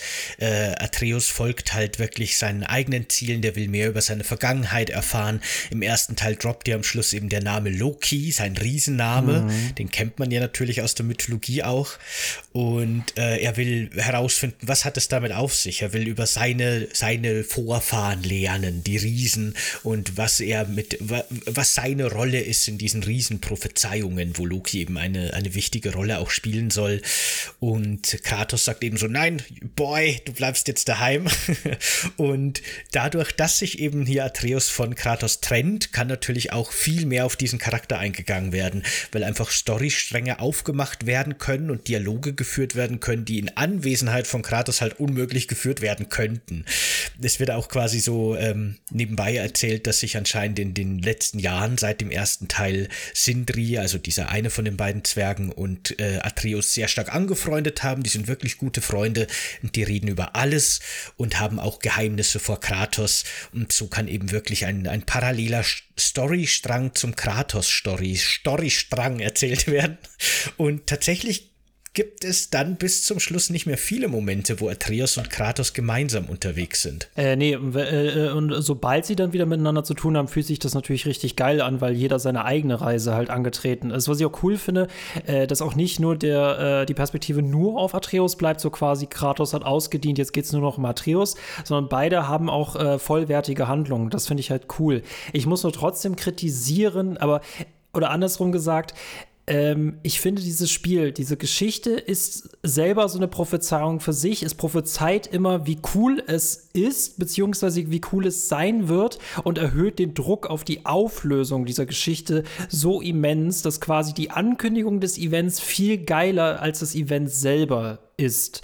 Das, äh, weil du hast so zwei Punkte. Das eine ist, ich darf jetzt spoilern, oh ich Gott, ich fühle mich so frei. Äh, du hast diesen einen Punkt, dass äh, beide haben ja am Ende von God of War 2018 haben sich mit der Ragnarök-Prophezeiung beschäftigt, äh, der Riesen. Die wussten sowohl, dass, äh, was, was, was Kratos und Atreus in Teil 1 tun werden, die wissen aber auch, was alles danach passieren wird quasi. Und äh, Atreus interessiert sich dafür, dass er Loki ist. Also was, was ist eigentlich sein Schicksal, was passiert mit ihm? Und Kratos weiß aber durch diese Prophezeiung, dass offenbar beide im Zuge vom Ragnarök beide sterben werden. Das ist der Grund, warum er Ragnarök nicht passieren lassen möchte. Und das sind so die beiden Antriebsfedern. Und das hat mich halt irgendwann ermüdet, weil beide, beide versuchen sich halt gegenseitig zu vertrauen. Aber das ist auch immer so, ähm, äh, äh Loki möchte, dass diese Bestimmung sich erfüllt, diese Prophezeiung sich erfüllt, damit er halt der, äh, damit er der, damit er quasi endlich seine Bestimmung findet, damit er was Cooles machen kann. Und Kratos will das nicht, dass sich das erfüllt, weil, weil er weiß, dass beide dann sterben werden. Und das finde ich manchmal so anstrengend, weil immer dieser Dialog immer gleichzeitig geführt wird. Aber Dad, ich will das. Nein, du weißt, du willst das nicht. Jetzt sei mal ein Mann. Und das fand ich auf Dauer irgendwann ermüden, weshalb ich es cool fand, dass da auch neue Personen mit reinkamen. Mhm. Äh, es gibt ja dann eben auch dieses sehr coole Kapitel, wo eben wirklich dann nach einem Streit zwischen den beiden Atreus von zu Hause, äh, zu Hause wegläuft und dann im Grunde eben durch. Nee, stimmt gar nicht. Das ist gar nicht in der Moment, wo er von zu Hause wegläuft. Wie gesagt, es passiert so viel in dem Spiel, da verschwimmt ja, alles. Mhm. Er legt sich tatsächlich zum Schlafen mhm. hin und wacht dann durch Riesenmagie, wird nicht genauer erklärt, in, ähm, Ironwoods auf, quasi. Eisenwald. ja, genau, mhm. einem, einem äh, Riesenwald, in dem er dann auch eine der letzten Riesinnen trifft. Ähm, und die die Agraboa oder so, ey, Ang Angra Angraboa, ich, ist irgendwie mhm. so, ne? Schwieriger Name. Auf jeden Fall äh, ist, macht die Prophezeiungen für Riesen das ist so ein bisschen ihr Job und sie hat natürlich auch die Prophezeiungen für Atreus schon gemalt und das ist dann eben in der Narrative nochmal ein ganz cooler Moment, das fand ich sehr spannend. Das ist grundsätzlich eine sehr, sehr lowe Passage, ne? sehr, sehr schön und unterhaltsam und narrativ und die beiden haben eine coole Dynamik miteinander und dann erfährt er eben, dass das Ende der Prophezeiung, das Atreus noch nicht kannte, ihm so gar nicht gefällt. Und dann fängt er an zu zweifeln, ob das alles so eine gute Idee ist, dieser Prophezeiung zu folgen und der Loki zu werden, der er sein soll für die Riesen. Denn laut dieser Prophezeiung soll eben Kratos sterben und er soll sich Odin anschließen. Und das ist natürlich was, das kann man sich in dem Moment auch überhaupt nicht vorstellen. Und das fand ich auch deswegen so ein spannender Moment, weil da fragt man sich natürlich als Spielender so, mein Gott, wie schaffen die das, das jetzt so hinzubiegen, dass es zu diesen Ereignissen kommt? Kommt es zu diesen Ereignissen? Kann man das Schicksal mhm. brechen oder nicht? Und wie du schon gesagt hast, ne, da wird eine riesen Erwartungshaltung äh, aufgebaut. Und ich finde letztendlich, das Ende jetzt durchaus befriedigend und cool, aber ich finde, dieser Erwartungshaltung wird es tatsächlich letztendlich dann nicht gerecht, so ganz. Äh, da gibt es ein paar Elemente, wo ich mir denke, so, okay, ich dachte, das wird jetzt zumindest vielleicht nochmal aufgegriffen, aber dann wird das irgendwie ein bisschen fallen gelassen und ist komisch im Nachhinein.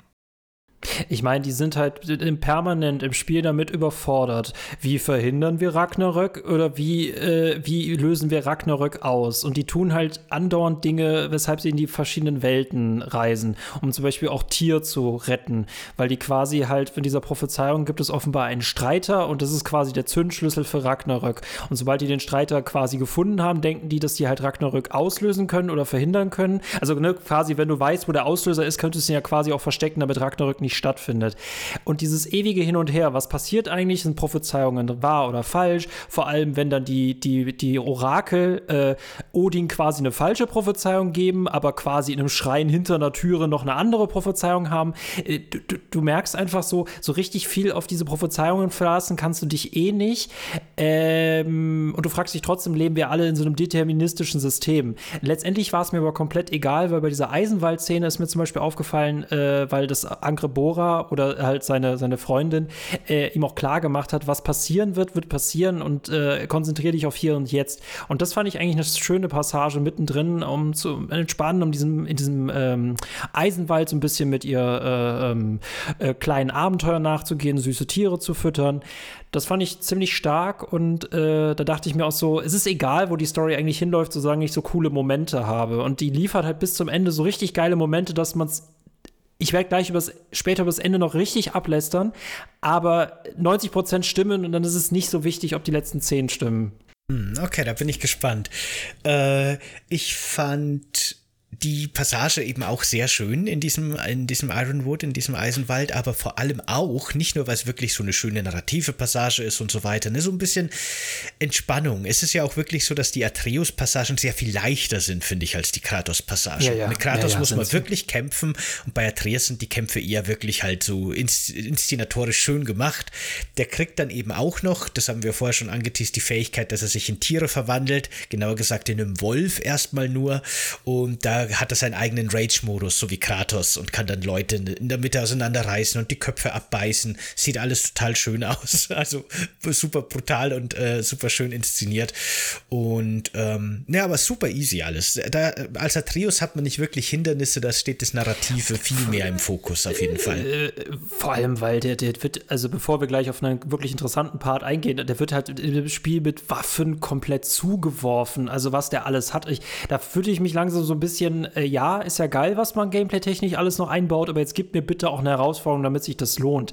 Das war quasi auch so ein Feature-Theater. Ich habe es total genossen, aber ich dachte mir auch in dem Moment, mm, naja.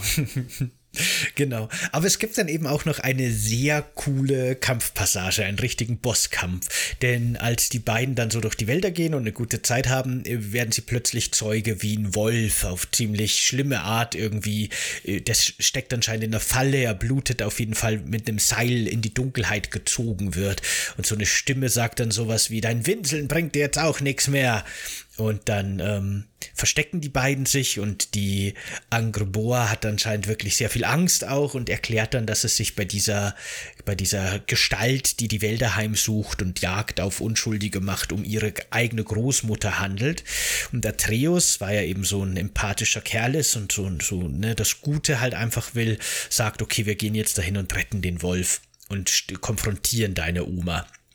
Und das ist dann wirklich sehr cool, weil diese Oma ist quasi gigantisch groß und lebt auch in einem gigantisch großen Haus. Und hier hat das Spiel wirklich plötzlich so eine ganz märchenhafte Passage, weil man wirklich mhm. als zwei so kleine, so mäusegroße Personen, so fühlt es sich an, durch so ein, durch so ein Haus geht. Und man muss dann so ähm, Hindernisse beseitigen. Man muss dann irgendwie riesige Türen öffnen und das sind so die Rätsel. Wie schafft man das, die Tür zu öffnen und findet dann eben raus, dass diese Oma die Seelen aus den Tieren saugt, damit sie deren Leben noch mal kurz nachleben kann, weil ihr eigenes Leben so schrecklich ist, so ungefähr. So eine Art Droge ist das für sie, so wird es dargestellt. Und man muss quasi ihren Seelenkelch zerstören, damit sie das nie wieder machen kann. Und das ist eine richtig coole Passage, fand ich, ein richtig guter Bosskampf. Und das war für mich das allererste Mal im Spiel, diese Passage, wo ich mir dachte, okay, wow, das ist jetzt schon richtig, richtig, richtig gut von vorn bis hinten. Diese ganze Eisenwald-Passage war das erste Mal, dass ich mir dachte, ja, wow, das Spiel ist ein, ist ein richtiger Hit. Das fand ich ist auch so eine Praline für sich. Ich finde, man kann auch dieses, dieses gesamte Element auch so ein bisschen rausnehmen, weil es fühlt sich auch selber wie so ein kleines Spiel an. Ne?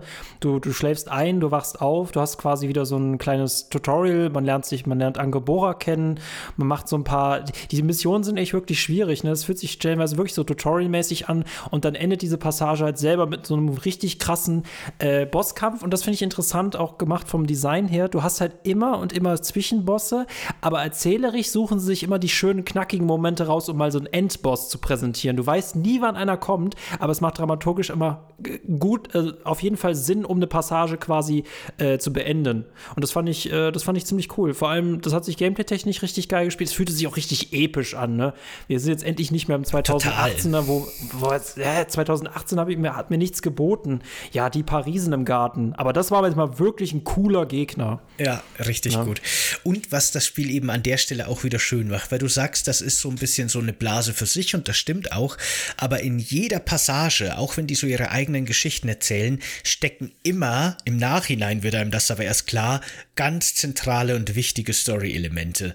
Und ja. bei diesem Oma-Kampf, in dieser Oma-Passage ist es eben das Story-Element, dass äh, äh, Atreus, also Loki quasi dazu auserkoren ist, die Seelen der Riesen aufzubewahren, weil äh, Riesen verfügen über die Magie, dass die Seelen aus Körpern transferieren können und viele Riesen haben aus Angst vor Odin und Angst vor ihrer Auslöschung ihre Seelen in so kleine Kügelchen transferiert und die Angrobora Bora oder so äh, mhm. gibt die dann quasi an Lokin weiter und sagt, das ist deine Bestimmung. Du, du musst über diese Seelen bestimmen. Du weißt, was damit zu tun ist. Und dann gibt es auch wirklich die Szene, die dann auch noch mal ganz am Ende relevant wird. Im Grunde vielleicht so für den, für den dritten Teil eventuell was anteast, man weiß es nicht, äh, indem wir eine Seele eines Riesen in so eine Schlange transferieren, die eben schon von der Oma ausgesaugt wurde. Die hat schon keine eigene Seele mehr. Und die wird dann wiederbelebt und kriecht weg und so und kommt dann ganz lange nicht mehr vor. Und wirklich erst im Epilog, nachdem man es durchgespielt wird, wird dann nochmal drauf eingegangen auf diese Schlange. Das, oder vielleicht auch schon vorher, ich bin mir nicht mehr sicher, aber auf jeden Fall ähm, ist auch diese Magie der Seelentransform äh, oder Transferierung ein ganz wichtiger Plotpunkt, der hier quasi dann so nebenbei mit eingeführt wird. Und das ist schon einfach so gut gecraftet, diese Handlung. Sehr, sehr schön. Ja, das stimmt schon. Also, ne, äh, äh, du fragst dich halt bei jedem Abschnitt, was habe ich jetzt Story-Relevantes mitgenommen, jetzt mal unabhängig davon, dass das alles geil ist. Und das war tatsächlich ein wichtiges Schlüsselelement. Und das haben sie auch gut aufgespart. Ich finde es ein bisschen schade, dass mit äh, diese Seelentransferierung ist unglaublich wichtig. Mit diesen äh, Riesen-Ü-Eiern oder mit diesen Riesen-Kügelchen der Effekt drumherum, da wird, da wird viel mitgemacht, mit denen selber wird nicht so viel gemacht. Das ist tatsächlich so, das fühlt sich verdächtig nach dritter Teil an. Das weiß man am Ende auch, weil er ja quasi am Ende halt loszieht, um diese, äh, um sich mit diesen Kugeln zu beschäftigen. Das, das, aber das geht wieder für mich in diesen Punkt. Ich, ich deute viel, viel an, aber ich löse halt sehr, sehr wenig auf mag ich hier gar nicht kritisieren, enttäuscht mich natürlich dann gegen Ende hin, wenn damit nicht so viel mehr gemacht wird. Ähm, ich fand es auch schade, dass wir zum Eisenwald quasi nicht zurückkehren können. Oder hast du es hast versucht? Ich habe es nicht geschafft. Nee, stimmt, das geht leider nicht, nee. Obwohl sie uns, Angrebora, gesagt hat, dass wir jederzeit zurückkommen können. Das war gelogen. Aber ich fand es auch so ein bisschen äh, Coming of Age, ne? Das genau. hatte so fast schon sowas. Ich, ich finde es auch cool, dass sie in, der, in dem Teil nicht noch eine Liebesgeschichte mit einbauen. Sie deuten es so ein bisschen an, aber es ist erstmal einfach nur eine Freundschaft Freundschaft, äh, äh, die verstehen sich ganz gut, aber es muss jetzt nicht noch krampfhaft reingebaut werden. Das fand ich ganz gut, dass sie sagen, das sparen wir uns für was anderes auf. Zu den Riesen hätte ich gern ein bisschen mehr erfahren. Also nicht nur alles an die Elementen reinstopfen, damit es drin ist. Das, das wirkt jetzt wieder wie das, was ich am Trailer kritisiert habe, was stellenweise auch stimmt. Ähm, aber bei manchen Sachen verzeihe ich es eher als bei anderen. Hm. Aber äh ja, ach, ganz, ganz viele Punkte. Also. Verzeih, verzeih, verzeih. äh, ähm, im Grunde ist es ja äh, interessant, dass in der nordischen Mythologie die Angreboa und Loki tatsächlich quasi ein Paar sind oder zumindest gemeinsame Kinder haben.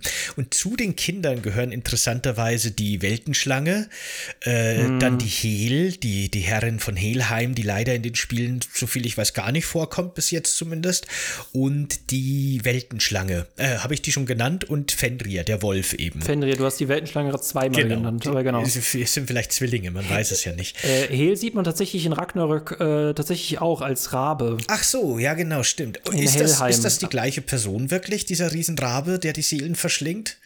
Und ja, Hel? das ist die gleiche Person, so, aber damit gut. wird nicht viel gemacht. Nee, das stimmt. Nee, genau. Aber ne, äh, mit der Mythologie wie, wie weit sie da eins zu eins reingehen, das hat wirklich nicht viel miteinander zu tun. Sie bedienen sich dieser Elemente. Ja, aber ne? da wollte ich noch eben kurz drauf eingehen. Äh, wie, äh, wie, du sagst, das stimmt. Die bedienen sich so ein paar Elementen und setzen die nicht eins zu eins um. Wäre auch langweilig, sonst wüsste man die Story vom Spiel schon im Vornherein. Aber das finde ich eben schön, dass hier ange also dass so ein bisschen angedeutet wird, dass ähm, die beiden die, die Eltern von dieser Riesenschlange und diesem Wolf sind, weil ja auch im Spiel im Grunde äh, diese beiden Wesen durch diese Seelentransformationsmagie durch Loki erschaffen werden. Die Magie, die er im Grunde auch so richtig gelernt hat durch diese Angreboa.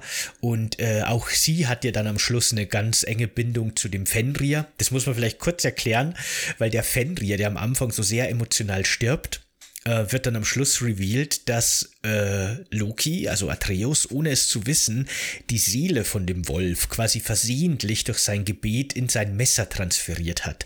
Da wird noch so ein cooler Mystery-Aspekt äh, aufgemacht, weil wenn man zum ersten Mal in den Eisenwald kommt, sagt dann sie auch noch zu Loki, die Angreboa so von wegen, was ist das eigentlich für eine Seele in deinem Messer? Und dann sagt Loki so, äh, was, da ist eine Seele in meinem Messer? Und mhm, da weiß man schon, cool. das wird noch mhm. wichtig, aber man weiß noch nicht warum. Und später in Hellheim befreien die dann quasi so einen super gefährlichen Wolf, der die verschiedenen, der Risse in die Welten schneiden kann, was Darum. sehr problematisch mhm. ist. Und den können die aber nicht töten, weil er unsterblich ist. Und die Seele von seinem Wolf wird dann quasi in diesen Riesenwolf transferiert.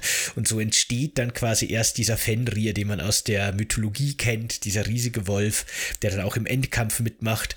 Und äh, da bin ich mir ehrlich gesagt nicht ganz sicher, ich habe das nicht ganz verstanden, aber soweit ich das mitgekriegt habe, glaube ich, stirbt dann im Endkampf die ursprüngliche Weltenschlange, die man aus dem ersten Teil kennt.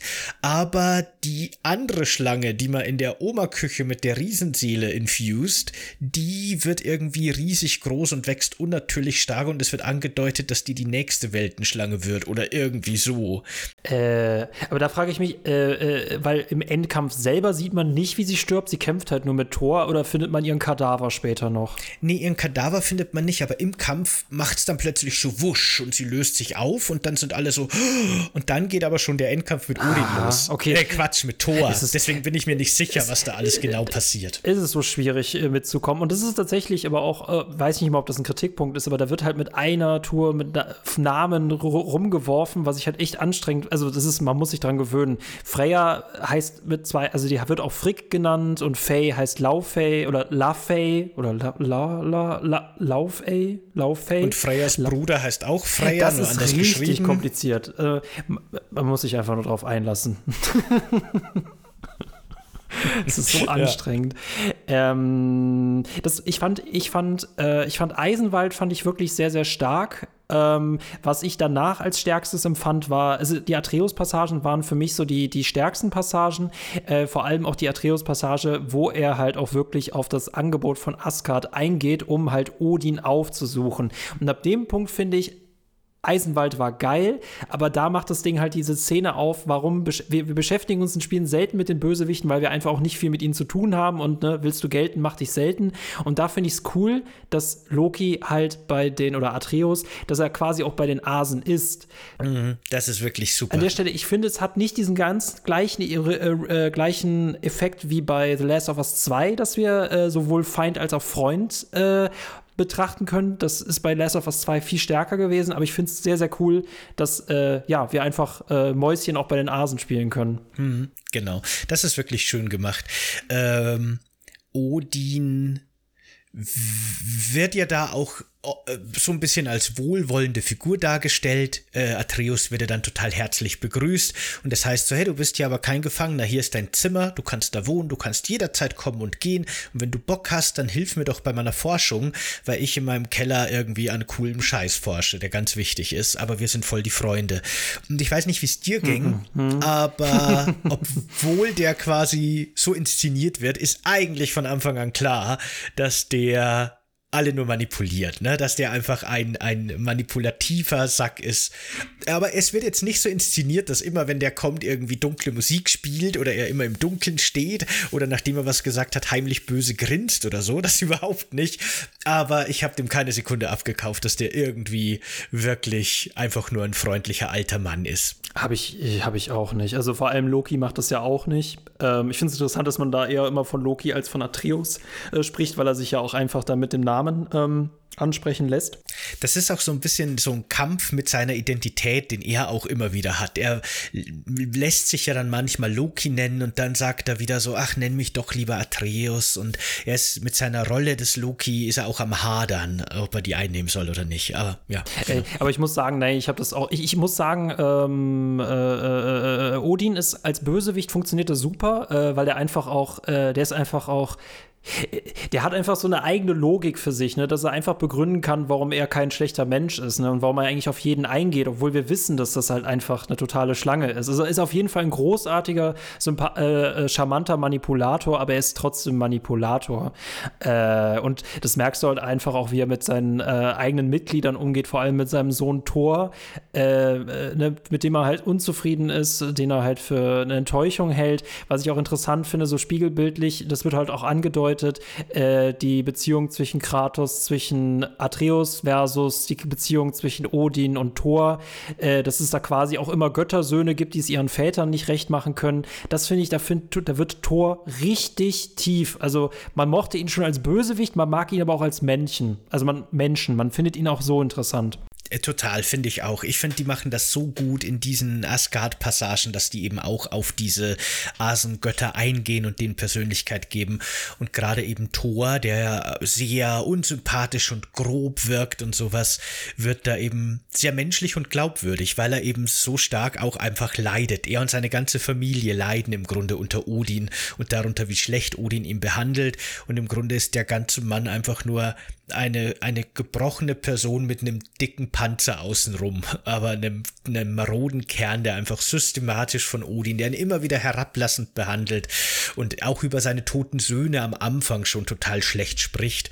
Und ähm, ne, der ist einfach der, der wird dann auch als Alkoholiker dargestellt und äh, auch seine Familie leidet drunter, dass es ihm so scheiße geht. Und seine Frau will auch, dass er sich wehrt gegen Odin, aber er kann es halt nicht. Und das ist, das ist mir auch aufgefallen, das wird auch angesprochen in einer Szene, dass hier so ein bisschen ein verzerrtes Spiegelbild mhm. zwischen der Beziehung von Atreus und Kratos dargestellt wird. So von wegen, das äh, könnte Atreus im schlimmsten Fall Zukunft sein, wenn es dann nicht doch wieder zu diesem, im Grunde das Einsehen von Kratos ist es ja dann, dass die beiden wieder verbindet. Das finde ich nämlich auch eben sehr sympathisch, weil, ich habe schon gesagt, am Anfang musste ich mich öfter über Kratos ärgern, weil er so, so stur ist und weil er bestimmen will im Grunde, was jetzt für Atreus wichtig ist und was nicht. Und ich fand das am Anfang äh, nervig. Mich hat der Charakter teilweise genervt, ne?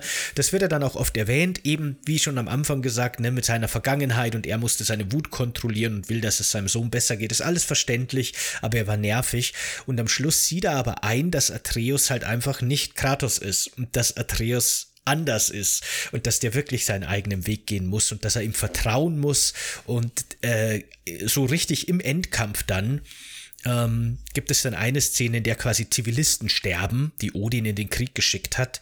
Und dann sagt Kratos eben so, okay, äh, ich muss jetzt meine Emotionen verschließen davor. Dafür ist jetzt keine Zeit, ich muss kämpfen, so wie es Kratos ihm beigebracht hat. Und dann sagt in dem Moment aber Kratos so, nein, ich war, ich war falsch gewickelt, ich war ein Trottel. Deine Emotionen sind das, was dich zu dem machen, der du bist, und du musst auf deine Emotionen hören, weil du eben anders bist als ich und nicht nur diese, diese geballte Wut in dir hast, sondern wertvolle Emotionen, die, auf die gehört werden muss. Und dadurch ist dann wieder dieses Einsehen von Kratos da, dass auch so ein bisschen die Beziehung zwischen den beiden dann so entwirrt. Und das fand ich auch dann noch eine sehr schöne Conclusion, was die Beziehung zwischen den beiden angeht. Und genau das fehlt eben natürlich bei Odin und Thor, das Einsehen von, von einer Seite hier. Ähm, wobei man auch dazu sagen muss, ne, Odin benutzt seine Leute halt einfach nur als Schachfiguren, der hat ja keinen emotionalen Bezug zu und äh, er hat auch nur so viel an Atreus Interesse, weil der halt Runensprache beherrscht und ihn halt bei seinem kleinen Garagen-Hobbyprojekt da unten im Keller halt helfen kann, ähm, mit dem im Nachhinein jetzt auch nicht mehr wirklich viel gemacht wird. Äh, und Kratos ist ja wirklich auch Vater, Mensch und Gott in einem. Äh, darum geht es halt mhm. vor allem immer in diesen Schlaf äh, diesen Traumpassagen mit äh, Faye die quasi auch mehr andeuten, als sie eigentlich aussagen. Und ich muss sagen, du hast hier zwei Stories. Ne? Wir wollen ja einfach, dass die dass Vater und Sohn wieder zueinander finden. Das ist unsere große Erwartung. Und ich finde, das ist zufriedenstellend gelöst worden. Ob wir jetzt hier ein Mega-Finale der Götterdämmerung haben, das finde ich, haben wir nicht bekommen. Es sah halt nach viel Geilem aus. Es hat viel, es hat ziemlich geil angefangen. Das Finale fand ich, es hatte das Potenzial, richtig geil zu werden und dann hat es es nicht getan. Mhm. also mir ging es tatsächlich so, dass vor allem diese Belagerungsschlacht die fühlt sich einfach irgendwie für mich nicht nach einer richtigen Schlacht an. Da habe ich mir schon, da, das ist so ein Problem, das hat das Spiel für mich von vorn bis hinten. Da wird oft angedeutet, mm. hier wäre irgendwie ganz viel los und dann kommen wir in die Zwergenstadt und da wohnen ganz viele Zwerge noch und dann sind wir, berüsten wir uns für die letzte Schlacht und die Walküren kommen und Armeen werden mobilisiert und so weiter und so fort. In Wirklichkeit stehen aber maximal fünf NPCs gleichzeitig im Bild. Alles andere ist quasi nur Erzählung. Äh, und das macht das Spiel Spiel äh, gerade am Ende finde ich ein bisschen schwach, weil eben auch in der Endschlacht ist es halt so, dass man dann einen relativ linearen Pfad entlang läuft. Das sind meistens hohe Wände um einen rum, man sieht nicht wirklich, was passiert. Im Hintergrund kämpft Thor gegen die Weltenschlange und später kommt dann noch so ein riesiges Wesen und ab und zu springt dann eben Fenrir durch die Gegend und tötet wieder ein paar Leute auf dem Weg. Das ist schön inszeniert, naja. aber für mich kam nie das Gefühl auf von, oh, hier ist eine Massenschlacht im Gange, sondern immer nur drei, vier Leute, die irgendwie in kleinen Arenen gegeneinander kämpfen und sonst nix. Und das fand ich echt ein bisschen schade, ja. ja du, du, hattest im Hintergrund halt den Marvel-Trailer laufen, ne? Und Iron Man fliegt rum und alles explodiert und Michael Bay ist total stolz. Das hatte quasi wieder eine Rückentwicklung. Wir sind ja äh, in God of War Ragnarök sehr müde eingestiegen mit Quicktime-Events, äh, mit viel Inszenierung und quasi steigt das Ding auch äh, so aus, ne? Wie so eine Zwiebel, ne? Es ist, es, es, es, es, aus wenig wird diese Zwiebel halt viel, viel größer, spannt sich immer weiter auf und setzt sich am Ende wieder klein zusammen. Ähm, Szenen, die wirklich wirklich stark sind, die tatsächlich aber auf denen nicht das Scheinwerferlicht liegt, sind beispielsweise äh, Heimdall oder Heimdall als der äh, Hüter Asgards, der auch quasi äh, auch äh, neidig auf äh, äh, Loki, auf Atreus ist und immer wieder andeutet, dass er ihn umbringen wird und immer wieder andeutet, er wird dich platt machen. Und äh, Kratos ja quasi 90 Prozent der Zeit damit beschäftigt ist, nicht das zu tun, was in der Prophezeiung steht. Und dann kommt es zu diesem Duell zwischen Heimdall und Kratos, wo auch hier der darüber haben wir auch noch nicht gesprochen und wir brauchen zehn Stunden, diese neue Waffe, der Speer halt eingesetzt wird, wo ich mir da endlich mal dachte, ich bin in einem Endkampf, wo ich mit meinen normalen Mitteln nicht weiterkomme und jetzt muss ich rausfinden, wie ich mit meiner neuen Waffe gegen diesen Menschen klarkomme, der alles vorhersieht. Und das war nicht, dieser Endkampf hatte eine super Qualität, genauso wie dieser erste Endkampf gegen Thor. Der zweite Endkampf gegen Thor war nicht so stark wie der erste und der Kampf gegen Odin war nicht so stark wie der Kampf gegen Heimdall. ich fand den Odin-Kampf schon auch cool eigentlich. Das hat schon gepasst. Aber ja, äh, Heimdall ist halt auch ein großartiger Antagonist, den man einfach nur von Grund auf hasst. Ich glaube, das ist auch vielleicht so vom, vom Writing her, vom Charakterbuilding her der schwächste Charakter, weil der hat nicht viel Tiefgang. Mhm. Der ist einfach nur der arroganteste Arsch im Universum. Das ist seine ganze Figur von vorn bis hinten. Kann er auch sein, weil er eben im Grunde unverwundbar ist, weil er alles vorhersieht aber er lässt sich halt so richtig raushängen und ist super widerlich. Ich habe den von Anfang an super gehasst. War sehr schön, den letztendlich dann mit Kratos in Stücke reißen zu können. Ähm, aber wobei, hier, nee, hier ergänzend, was ich ja cool finde, dass er ihn an sich verschonen wollte. Ne? Du hast halt immer den neuen Kratos, der so durchwinkt, der nicht umbringen muss, wenn es nicht notwendig ist. Es war bei Baldur genauso. Ja. Es ist ja auch die Prophezeiung, dass Heimdall durch Kratos Hand stirbt und das will Kratos nicht erfüllen. Deswegen will er Heimdall eigentlich sogar erst aus dem Weg gehen, aber erst als er dann erfährt von den, von den wie heißen die drei weißen Frauen in der, in der griechischen Mythologie, die Mumen oder so? Die, die, die, die, äh, die Mäuren. Ah, nicht in der griechischen, wir sind jetzt in der nordischen, genau. ähm, erst als er erfährt, dass Heimdall Loki, also quasi Atreus, umbringen will, sagt er, okay, scheiß drauf, ich bring den um. Und dann hat sich der Plan aber eigentlich schon wieder geändert, weil dann eben Atreus doch heimkommt und dann treffen die sich zufällig auf dem Schlachtfeld. Es ist so komplex, man kann nicht alles in ich, voller Gänze erklären, aber ja, genau. Ich weiß nicht manchmal, ob es dann nicht einfach nur komplex oder einfach nur konfus ist, weil man muss auch ganz ehrlich sagen, ähm, Ragnarök findet in 10% dieses Spiels statt und davor wird nur darüber philosophiert, wie man Ragnarök verhindert, was, worum geht es in Ragnarök. Ich finde, diese gesamte äh, Mythologie ist ja quasi nur so ein bisschen die Rahmenhandlung, die komplett zu vernachlässigen vernachlässigen ist, weil äh, die machen eh alle ihren Kram. Und ich finde es so ein bisschen schade. Es wird von Anfang an und das ist die zweite Szene, über die ich sprechen möchte, diese Stärke der Vorherbestimmung. Und das finde ich damit, das ist im Eisenwald so unglaublich stark, dass die beiden, äh, dass äh, Atreus mit Angreboda darüber sprechen, wir können jetzt diesen schönen Moment genießen, aber wir können die Zukunft nicht verhindern. Und dann tötet Kratos Heimdall und du merkst, okay, es ist egal, wie sehr sich dagegen wehren, diese Vorhersehung wird am Ende recht haben. Und dann gibt es diese Szene kurz vor dieser Endschlacht, dass Kratos mit Atreus im, äh, dass die beide im selben Zelt liegen. Finde ich noch so süß, dass Atreus sogar, obwohl sie Einzelzelt Zelte haben sollten, Atreus noch zu ihm kommt und dann bittet Atreus seinen Götter, seinen, seinen Vater, der ein Gott ist, einfach nur darum, ihm eine gute Nachtgeschichte zu erzählen und wenn er einschläft, sie am nächsten Tag zu erzählen. Und ab dem Punkt, wir haben jetzt wirklich, wir haben, wir, die, die, die Spannung ist nicht mehr zum Aushalten und wir wissen, die Vorsehung wird recht haben und Kratos wird sterben, weil einfach alles so passieren muss, wie es passieren wird. Und er wird auch ihm diese Geschichte nicht noch zu Ende erzählen.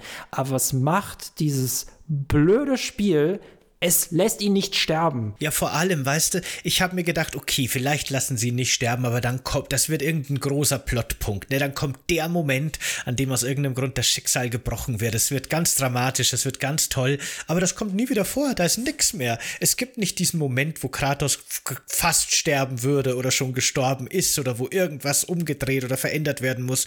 Es passiert einfach nicht.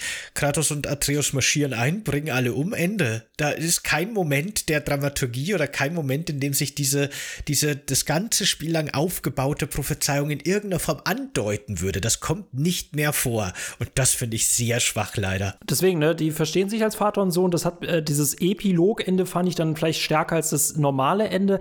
Aber letztendlich war es Happy End scheiße. Und da muss ich sagen, da war The Last of Us 2 so viel mutiger, es einfach diese Story realistisch, also einfach auch konsequent durchzuziehen. Aber nein, 90% des Spiels wird angekündigt, das wird richtig richtig brutal enden und ich denke mir so, oh Gott, wenn ihr das macht, dann habt ihr sowas von gewonnen. Aber nein. Haben sie es wegen Review-Bombing gemacht, um es zu verhindern? Ich finde es so, den Schmerz hätte man mir zufügen dürfen, wenn man ihn so lange aufgebaut hat, aber er passiert dann einfach nicht. Womit wird das erklärt? Die gehen am Ende zu einem Schrein und dann sehen sie plötzlich, ah Gott, da gab es noch eine weitere Rolle an Prophezeiungen und die Mutter hat irgendwas damit zu tun. Und es wird auch nicht aufgeklärt und dann haben wir leider dieses Problem, ja, vielleicht gibt es dann doch einen dritten Teil, wo es dann nur noch um Atreus geht oder so. Das hätte das Finale für Kratos sein können und sie haben es nicht stattfinden lassen. Und dafür muss ich sagen, dafür, dass sie alles bisher so geil gemacht haben, das fand ich wirklich leider enttäuschend. Also ich hoffe stark, dass nicht irgendwie die Fanreaktionen, also unter Anführungsstrichen Fanreaktionen von The Last of Us 2 Einfluss auf die Entwicklung von The God of, äh, God of War Ragnarok hatten. Das wäre bescheuert. Ähm, und das glaube ich auch nicht. Aber ja, ich fand das auch. Ich fand das auch enttäuschend. Aber weißt du, äh, wenn die zumindest noch eben wirklich diese Szene hätten oder das zumindest noch mal aufgegriffen hätten, warum die das jetzt doch rumreißen oder irgendwie muss Atreus irgendwas opfern, damit äh, Kratos gerettet werden kann oder was weiß ich. Aber dass er diese Prophezeiung sieht und dann läuft die, das ganze Spiel lang alles darauf hin, dass sich die Prophezeiungen alle genauso erfüllen und die letzte wird dann nicht mehr thematisiert.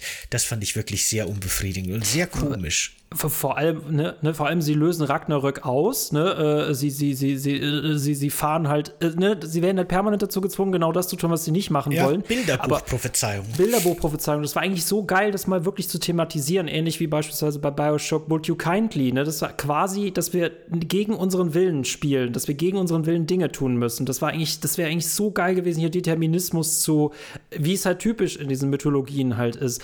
Aber ja, gut, dann werden die Zivilisten halt äh, geopfert opfert, aber dann sagt Loki, nee, wir brechen den Angriff ab, wir machen das alleine. Dann hätten sie Ragnarök ja gar nicht gebraucht. ja, genau, das stimmt.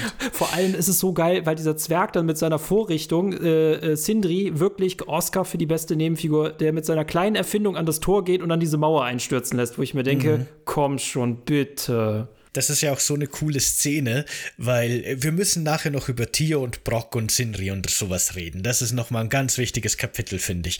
Aber allein die Szene, wo quasi Sindri äh, äh, kommt zur Unterstützung und dann sind da eben diese Belagerungswaffen von Odin, die irgendwie die ganzen Portale kaputt machen und so weiter, die von den Zwergen gebaut wurden. Die Zwergen haben da quasi auch so ein Schuldbewusstsein und dann steht er da mit seiner kleinen Apparatur und sagt, they're not for you to use anymore. Also die sind nicht mehr für dich zu benutzen, an Odin gerichtet und dann drückt er so einen kleinen Knopf und dann explodieren seine ganzen Belagerungswaffen. Das ist einfach so eine coole Szene.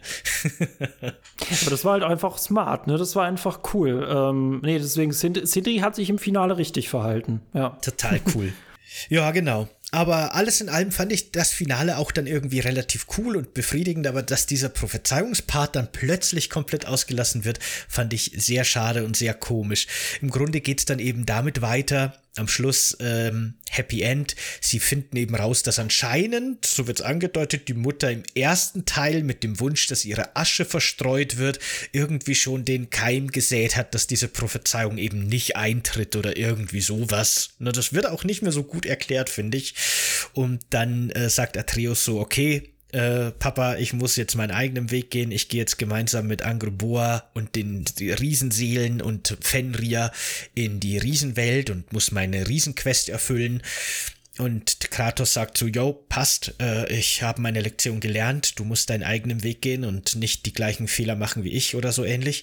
Und mhm. dann sieht er aber, dass auf der Prophezeiungstafel noch eine Rückseite ist. Mhm. Und dann mhm. öffnet er die und dann sieht er irgendwie eine Prophezeiung davon, wie Kratos selbst quasi von Griechenland hierher kommt und in die nordische Mythologie kommt und zu einem strahlenden, verehrten Gott wird und alle lieben ihn. Und dann hängt er so an der Tafel von seinem Abbild in Gold und fängt an zu schluchzen irgendwie und zu schniefen.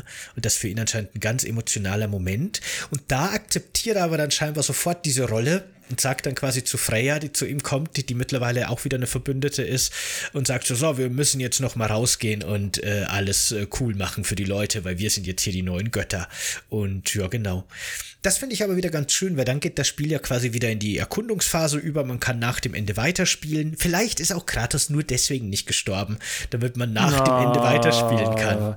Weißt du, was sie bei Red Dead, Red, Red, Red, Dead Redemption gemacht haben? Da spielst du den Sohn Jahre Das später, ne? cool. aber das ist eine coole Idee und dafür kann man auch Kratos sterben lassen. Ich meine, theoretisch, ja, bei, äh, bei Witcher 3 haben sie es ja auch so gemacht, dass das äh, Post-Credit-Endgame, wenn man dann noch alles erledigen kann, wird dann einfach eingeblendet drei Monate vorher. Und dann kann man ganz normal weiterspielen quasi. Genauso wie bei Death Stranding. Und ich muss sagen, dafür, dass wir am Ende ja nur noch mit Freya unterwegs sein müssen, bin ich dankbar, dass ich kurz vorm Ende mal gespeichert habe, damit ich quasi alle Abenteuer noch mit Atreus machen kann. Weil ich finde es immer lustig, dass sie immer mittendrin mal sagen, ey Leute, wollen wir nicht mal ein bisschen Nebenquests machen? Das finde ich auch ein sehr schönes Element. Und es gibt so diese einen Moment so, Dad, wenn wir noch was machen wollen, dann sollten wir es jetzt machen. Und da dachte ich mir so, okay, weil Kratos sterben wird. Nee, am Ende stellt sich raus, äh, Atreus muss sein eigenes Adventure angehen. Und das passiert dann quasi in Atreus of War äh, in fünf Jahren oder so. Nee, Finale bleibt enttäuschend, selbst wenn es sehr cool ist, dass es noch so viel Endgame-Content gibt. Ne? Dass ich mir nicht denke, jetzt wirst du rausgeschmissen aus dem Club, sondern nee, jetzt geht's noch weiter und es gibt noch eigene Quests und es macht sowieso dir den Mund wässrig, weil ja auch noch dieses kleine Eichhörnchen von Yggdrasil da um die Ecke kommt und sagt, ja, bring mal diese ganzen optionalen Nebenbosse um und das muss ich sagen, es gibt sehr, sehr viel cool Kram nebenbei noch. Also, ja. Es ist ja auch wirklich cool, weil nachdem das Spiel vorbei ist, wird dann eben noch gesagt, ja, aber ist nicht noch quasi diese, diese äh, neue Valkyrie von Odin irgendwo unterwegs? Und die müssen wir auch noch suchen. Und außerdem sind überall jetzt Trümmer von Asgard über das, über alle anderen Realms verteilt und die müssen wir auch noch säub säubern. Und da gibt's dann wirklich neuen Content, neue Quests, die auch wirklich motivieren, dass man doch noch mal rausgeht. Ich werde es auch tatsächlich weiterspielen. Ich weiß Mhm, nicht, ich ob ich es jetzt gleich platinieren werde, aber ich habe noch viele Nebenquests, die ich noch erledigen will. Das macht schon Spaß, dann auch wirklich trotzdem noch weiter zu spielen, weil wirklich nach dem Ende neuer Erkundungskontent zur Verfügung gestellt wird.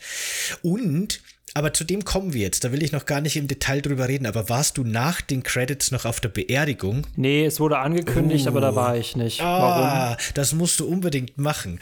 Aber jetzt lass uns noch mal kurz wirklich über die ganze Tier-Story reden und äh, Brock und Sindri und die Charakterentwicklung von Sindri und so weiter. Das fand ich nämlich sehr, sehr cool alles.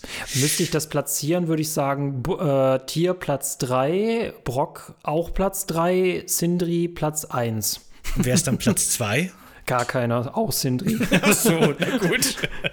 Platz 1 und Platz 2 Sindri. Ja, finde ich auch. Also äh, Sindri macht eine unglaublich coole Charakterentwicklung durch und wird einfach am Schluss zu so einem super badass gebrochenen Charakter. Aber weißt, es es gibt so einen Moment, wo wo Freya eben dann in ihrer Valkyrenrüstung kommt und Kratos ein für alle Mal töten will und dann sieht sie aber, wie Kratos und Atreus im Kampf aufeinander aufpassen und wie Kratos dann irgendwie der der, der Kampf und sein eigenes Leben gegen Freya scheißegal sind, als er glaubt, dass Atreus wirklich verletzt wurde im Kampf. Und das rührt sie so sehr, dass sie sagt, okay, ich will euch doch nicht mehr umbringen, wir sind jetzt wieder Freunde. Und das wird dann schon noch so ein bisschen thematisiert, aber da fand ich persönlich so, das ging mir irgendwie zu schnell und ich weiß ich nicht. Das fühlte sich komisch an, dass Freya plötzlich so schnell ihren Gram vergisst. Ne, da gibt's dann auch so eine starke Szene noch, wo sie dann sagt, so ja, ich bin immer noch wütend, ich werde immer wütend sein, aber dich bringe ich nicht um. Aber trotzdem, das ging mir zu schnell. Bei vor allem- Sindri ist diese Also ich wollte, ich wollte noch kurz ja, ergänzen, es ist ja noch dieser Punkt mit, dass man ihren Fluch auflöst, damit sie überall hin kann. Das wird dann erledigt und das ist dann quasi der Payoff, damit man ihm das vergeben kann. Es Ja. wird auch bei den Mäuren, äh, bei den Mäuren wird ja auch dargestellt, dass diese Baldur-Szene auch hätte anders enden können, dass sie ihn selber umbringt. Und das ist ja das Einzige, wofür sich Kratos entschuldigt, dass er ihr das abgenommen hat, ihn selber umzubringen. Aber Genau, das war, war halt beziehungsweise- unvermeidlich, ja, ja. beziehungsweise dass Kratos ihr die Wahl über ihr eigenes Leben genommen hat, weil Auch sie das, hätte sich ja auch von Baldur töten lassen können, dann würde ihr Genau. Sohn leben. Und ja, genau, das ist alles okay, aber trotzdem ging mir dieser Umschwung von ich will euch alle umbringen zu, na sind wir doch Freunde, ein bisschen zu plötzlich. Dagegen ich ja auch fand nicht ich abgekauft, ja. Mhm. die Entwicklung von Sindri eben dann, dieser Zusammenbruch plötzlich, den fand ich sehr plausibel. Ähm, es geht ja eben im, im Kern am Anfang darum, dass dann Atreus eben unbedingt diesen Kriegsgott der nordischen Mythologie Tyr befreien will aus seinem Gefängnis, weil der ist wichtig für die Prophezeiung, der muss die Armeen gegen Ragnarok anführen. Und es heißt zwar, Tyr ist tot, aber aufgrund der Prophezeiungen ist sich Atreus sicher, dass der noch lebt. Und dann gehen die beiden in die Zwergenwelt und können Tyr tatsächlich retten. Das Problem ist nur, dass Tyr Pazifist ist mittlerweile. Der hat quasi eine dunkle Kriegsgott-Vergangenheit, ähnlich eigentlich wie Kratos gehabt. Und seine Lehre, die er draus gezogen hat, ist, dass er niemanden mehr verwunden will. Und da gibt es dann auch wirklich Passagen, da ist man dann teilweise zu viert unterwegs, da ist Tier mit dabei als Begleitcharakter, der kämpft aber eben nicht, sondern guckt nur zu. Und da gibt es dann auch viele Gespräche und da hat mich das Spiel auch sehr stark an The Last of Us Part 2 erinnert, über Gewalt und über Krieg mm. und über Rache und ob Krieg gerechtfertigt sein kann und ob Tyrannenmord gerechtfertigt sein kann oder ob quasi jede Art von Gewalt selbst zur Notwehr eigentlich schon eine Grenzüberschreitung ist. Und da wird ganz viel philosophiert, find, fand ich schöne Dialoge mit den ganzen. Und Tier wird quasi so ein fester Bestandteil des Teams, zieht dann eben auch bei den Zwergen ein und kocht für die und ist auch wirklich, finde ich, ein sympathischer Charakter, weil er eben diese, diese gewaltfreie Philosophie lebt und so weiter. Der, für mich war das immer so, der, das ist so ein Jesus-Abziehbildchen gewesen, so ein bisschen in seiner Personifizierung. Ich, ich, ich habe diese Abendessen immer so gefeiert. Das war, das war, was ich meinte, ist, ne, du hast diese, du hast diese Götterspitze, aber dieses, dieses, diese menschliche Basis. Ne? Und dann sitzen einfach auch mal GötterInnen, wie auch immer, sitzen einfach am Abendessenstisch und Tür hat gekocht, beziehungsweise beim ersten Mal beschwert er sich, dass es ihm nicht schmeckt. Beim zweiten Mal sagt er, dass er selber kocht. Und es ist einfach so schön bodenständig, bis es dann wieder aufgelöst wird. Aber ich habe diese Szene so unglaublich gefeiert. Mm, total. Und dann kommt eben der Moment, wo Tier sagt, okay Leute, jetzt erhebe ich zum letzten Mal meinen Speer und wir marschieren nach Asgard. Jetzt haben wir alle Teile, die wir brauchen und jetzt wird die Prophezeiung wahr und so weiter. Und dann kommt eben Brock, einer von den beiden Zwergen, und sagt, Moment mal Tier, was, was heißt, du bringst uns jetzt nach Asgard? Wir versuchen das ganze Spiel über einen Weg nach Asgard zu finden und jetzt kommst du plötzlich mit einer Weise nach Asgard zu gehen. Und er sagt dann so, ja, das konnte ich euch vorher nicht sagen, weil Kratos hätte Hals über Kopf alle ins Verderben gestürzt, aber jetzt ist der Zeitpunkt gekommen, los geht's, eine heldenhafte Musik, man glaubt, jetzt geht's Richtung Endkampf. Und dann kommt Brock wieder, dieser, dieser grantige blaue Zwerg und sagt, nee, nee, nee, Moment mal, Moment mal, was ist jetzt diese, was ist das für eine Art, wie kommst du nach Asgard, wie kann das sein, dass du das die ganze Zeit verheimlicht hast? Und wie hast du überhaupt einen Weg in Odins geheiligtes Reich und so weiter, das, das stimmt doch alles nicht. Und dann kommt wirklich aus dem Nichts, sehr überraschend, sehr schockierend, äh, ein Messer von außerhalb der Kamera und er sticht Brock, den Zwerg. Und äh, Tier sagt dann eben so, musst du immer so viele Fragen stellen und es wird revealed, dass die ganze Zeit über dieser Verbündete, dieser sympathische Tier tatsächlich in Wirklichkeit Odin in Verkleidung war. Und der wahre Tier schon lange tot. Und Odin war die ganze Zeit mit denen quasi in ihrem Haus und hat sie beobachtet. Man wusste die ganze Zeit, Odin spielt mit falschen Karten, ne, der, den mhm. kann man mhm. nicht vertrauen und so weiter.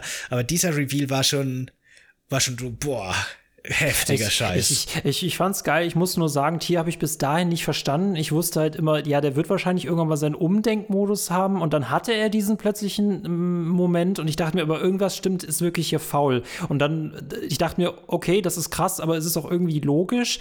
Andererseits denke ich mir halt aber so, auch abgesehen von diesem mega Überraschungsdings, was war die Idee dahinter? Also ich, klar hat er halt Atreus immer diese ähm, du bist der äh, du bist der Streiter Sache in den Kopf gesetzt. Vielleicht hat er sich auch vielleicht so ein bisschen dazu manipuliert, auf Asgard zuzugehen. Mhm. Aber ansonsten weiß ich nicht, warum Tier sich dort aufgehalten oder Odin. Na, zum einen hatte er quasi halt er war halt ein Spion in den eigenen Reihen und konnte die so ein bisschen lenken und wie du schon sagst, rückblickend ist es wirklich so, dass Atreus dann so sagt, so, ah, ich weiß nicht, soll ich wirklich wieder zurück nach Asgard gehen und nochmal weiter spionieren?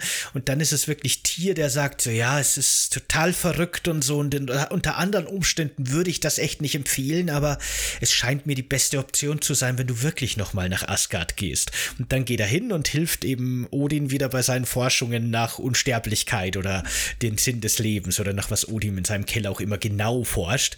Äh, der will ja irgendwie eine Maske reparieren, mm. damit er außerhalb außerhalb der neuen Realms gucken kann oder so. Ähm, das ist auch alles sehr mysteriös. Aber Tier ist da schon der, ja, ja. Hm. genau, aber Tier ist da schon der große Manipulator die ganze Zeit. Das äh, fällt dann schon rückblickend auf. Aber ja, Genau. Ich meine, ich, ich habe mich auch, ich habe mir auch gedacht, passt das wirklich so ganz? Ähm, war Odin dann die ganze Zeit? Weil ich meine, theoretisch muss ja Tier auch bei den Zwergen geblieben sein, wenn, wenn Kratos und Atreus und Freya unterwegs waren. Das würde auffallen, wenn der plötzlich immer verschwindet Und dann Das muss er aber gleichzeitig auch in, in Asgard sein bei, bei Atreus. Also wenn man zu viel drüber nachdenkt, wird es ein bisschen komisch, aber ich fand es trotzdem eigentlich ganz cool. Es funktioniert ja, aber ähm, äh, worauf will ich hinaus? Genau, es gibt ja auch so Szenen, wo Tier beispielsweise Kratos rettet, Schrägstrich Atreus rettet. Das macht er natürlich aus dem Grund, weil er Atreus halt für diese Maskengeschichte braucht. Aber man fragt sich bei so einer Auflösung immer, wenn sich eine Person wie eine andere Person verhalten hat, hat jede Handlung Sinn gemacht oder hätte sie nicht schon viel früher aus, der, aus dem Dings ausbrechen sollen? Und letztendlich war der Sinn ja in dem Moment, sich zu revealen, weil er die Maske ja halt mitnehmen hätte, äh, hätte wollen. Aber weil äh, Kratos halt mit der Axt wirft, bleibt die Maske ja doch wiederum da. Genau. Es, es, man darf manchmal nicht zu viel so links und rechts gucken, aber es war schon eine coole Achterbahnfahrt auf jeden Es ist Fall. ja sogar, als ich jetzt den Anfang nochmal gespielt habe, ist mir sogar aufgefallen, dass es tatsächlich Odin ganz am Anfang ist, der im Grunde Atreus erst die Idee von Tier in den Kopf setzt. Der kommt nämlich und sagt eben Frieden und so weiter, aber seine erste Bedingung, die er nennt, ist, dass Atreus aufhören muss, nach Tier zu suchen. Das darf er auf keinen Fall mehr machen. ah. Und genau das macht er dann natürlich eben, um Odin zu bekämpfen. Weil es sind ja auch alle immer überzeugt davon, dass Odin Angst vor Tier hat. So hat Odin am Anfang auch wirken lassen.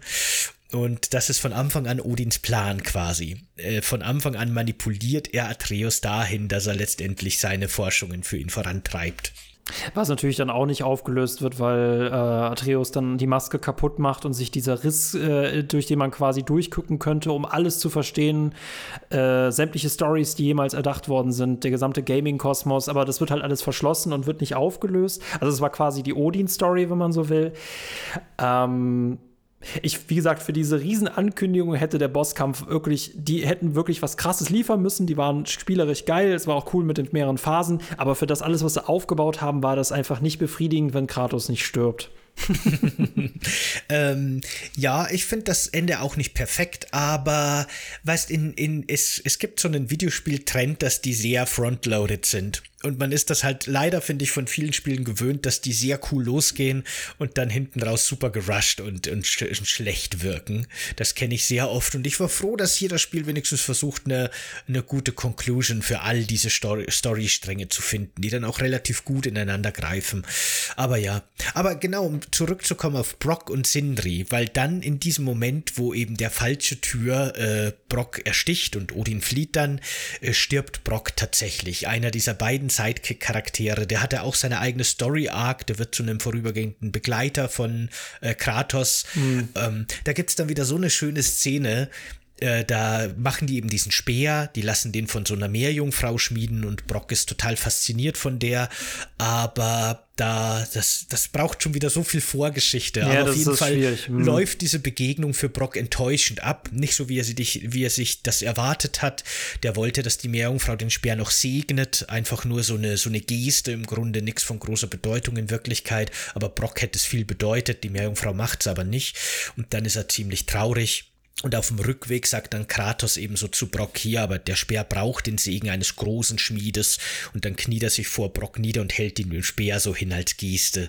Und dann will Brock erst nicht und ne, druckst so rum. Und dann erinnert Kratos ihn an einen Satz, den Brock Kratos vorher noch gesagt hat und ermutigt ihn dazu. Und dann segnet Brock diesen Speer. Und das ist so ein ganz starker Bonding-Moment zwischen Kratos und Brock, der Kratos auch wieder sehr sympathisch macht, weil ihm eben doch äh, andere Menschen am Herzen liegen. Im Gegensatz zu Odin eben zum Beispiel. Oder auch Zwerge, nicht nur Menschen. Äh, äh, was ich aber tatsächlich stark finde, dann quasi durch den Tod von Brock, dass halt Sindri dann quasi, und das finde ich fasst er ganz gut zusammen. Äh, das würde jetzt viel zu weit führen, was es mit Brock eigentlich wirklich auf sich hat.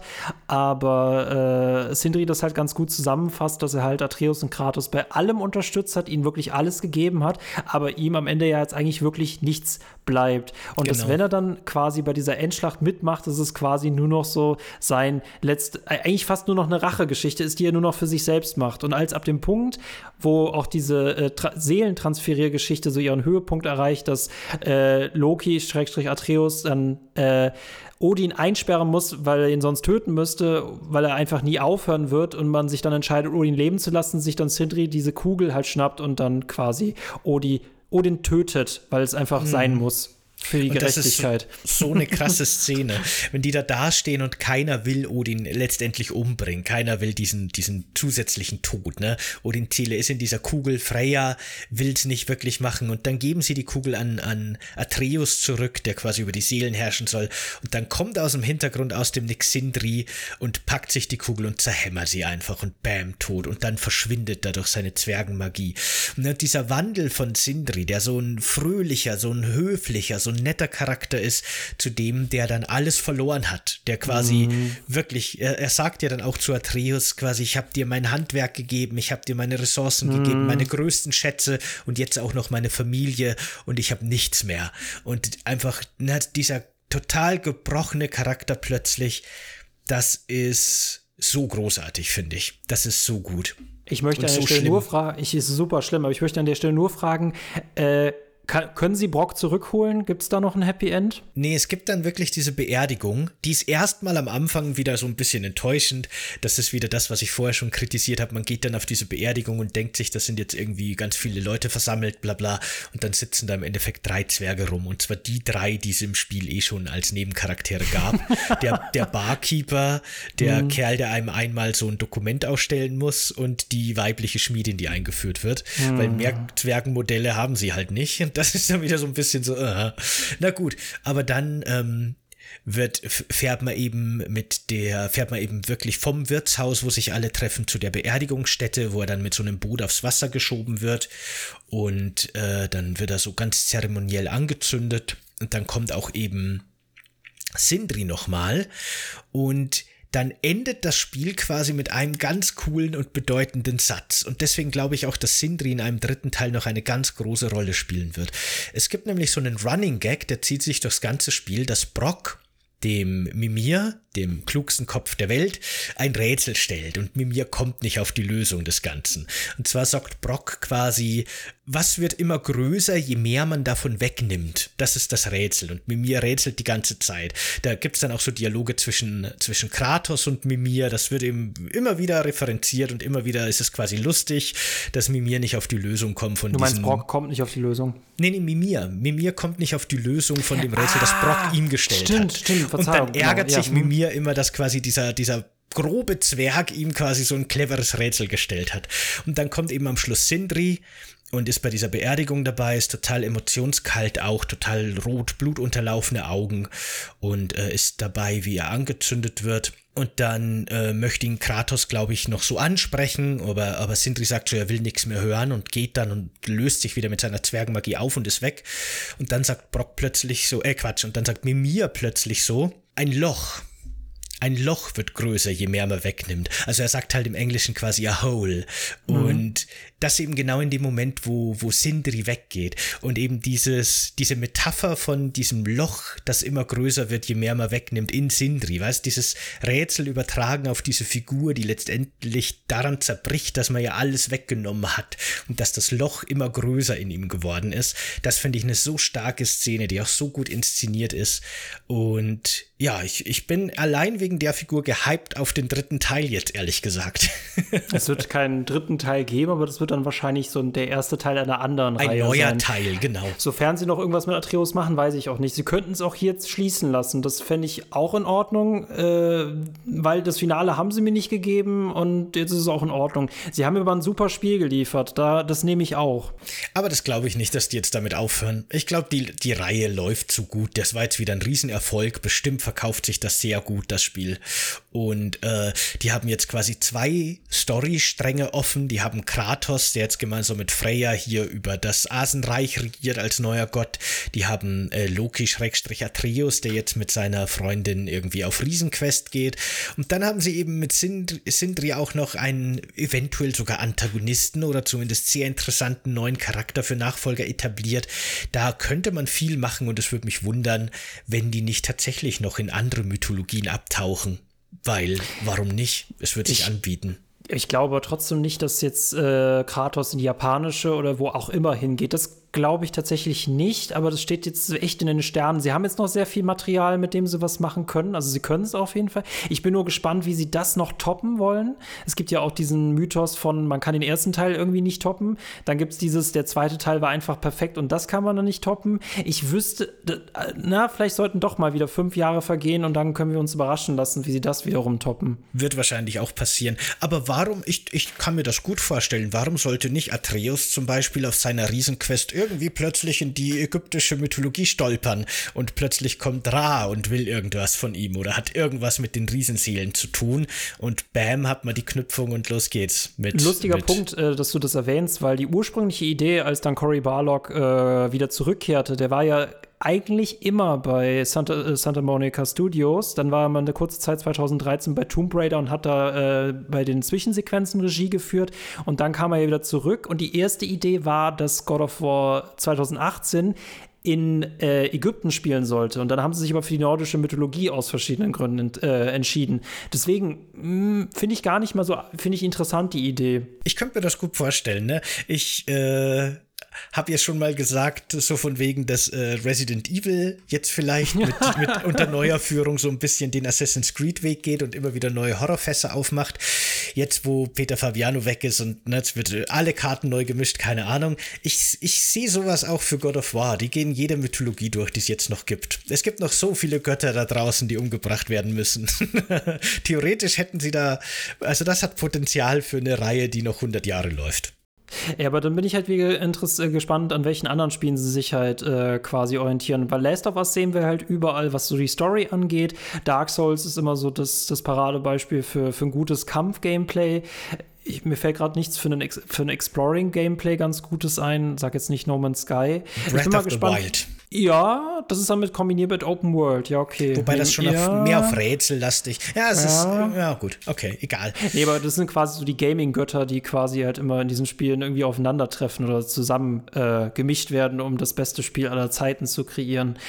Ähm, ich muss doch trotzdem sagen, der wirklich für mich beeindruckendste Kampf, wenn ich das noch sagen kann, in God of War Ragnarök war weder der Endkampf gegen Thor, der dann auch irgendwie ziemlich schnell gestorben ist, nicht der Endkampf gegen Odin, sondern auch wie im ersten Teil Teil, einer der optionalen Bosse, bist du auf den Blattön gestoßen. Mm, musst du mir beschreiben, vom das Namen her nicht. Das ist ein Wolf in Vanaheim. Und das ist zwar, also es ist auch diese äh, Szene, wo wir mit äh, Freya unterwegs sind, um quasi diese Belagerung zu unterstützen.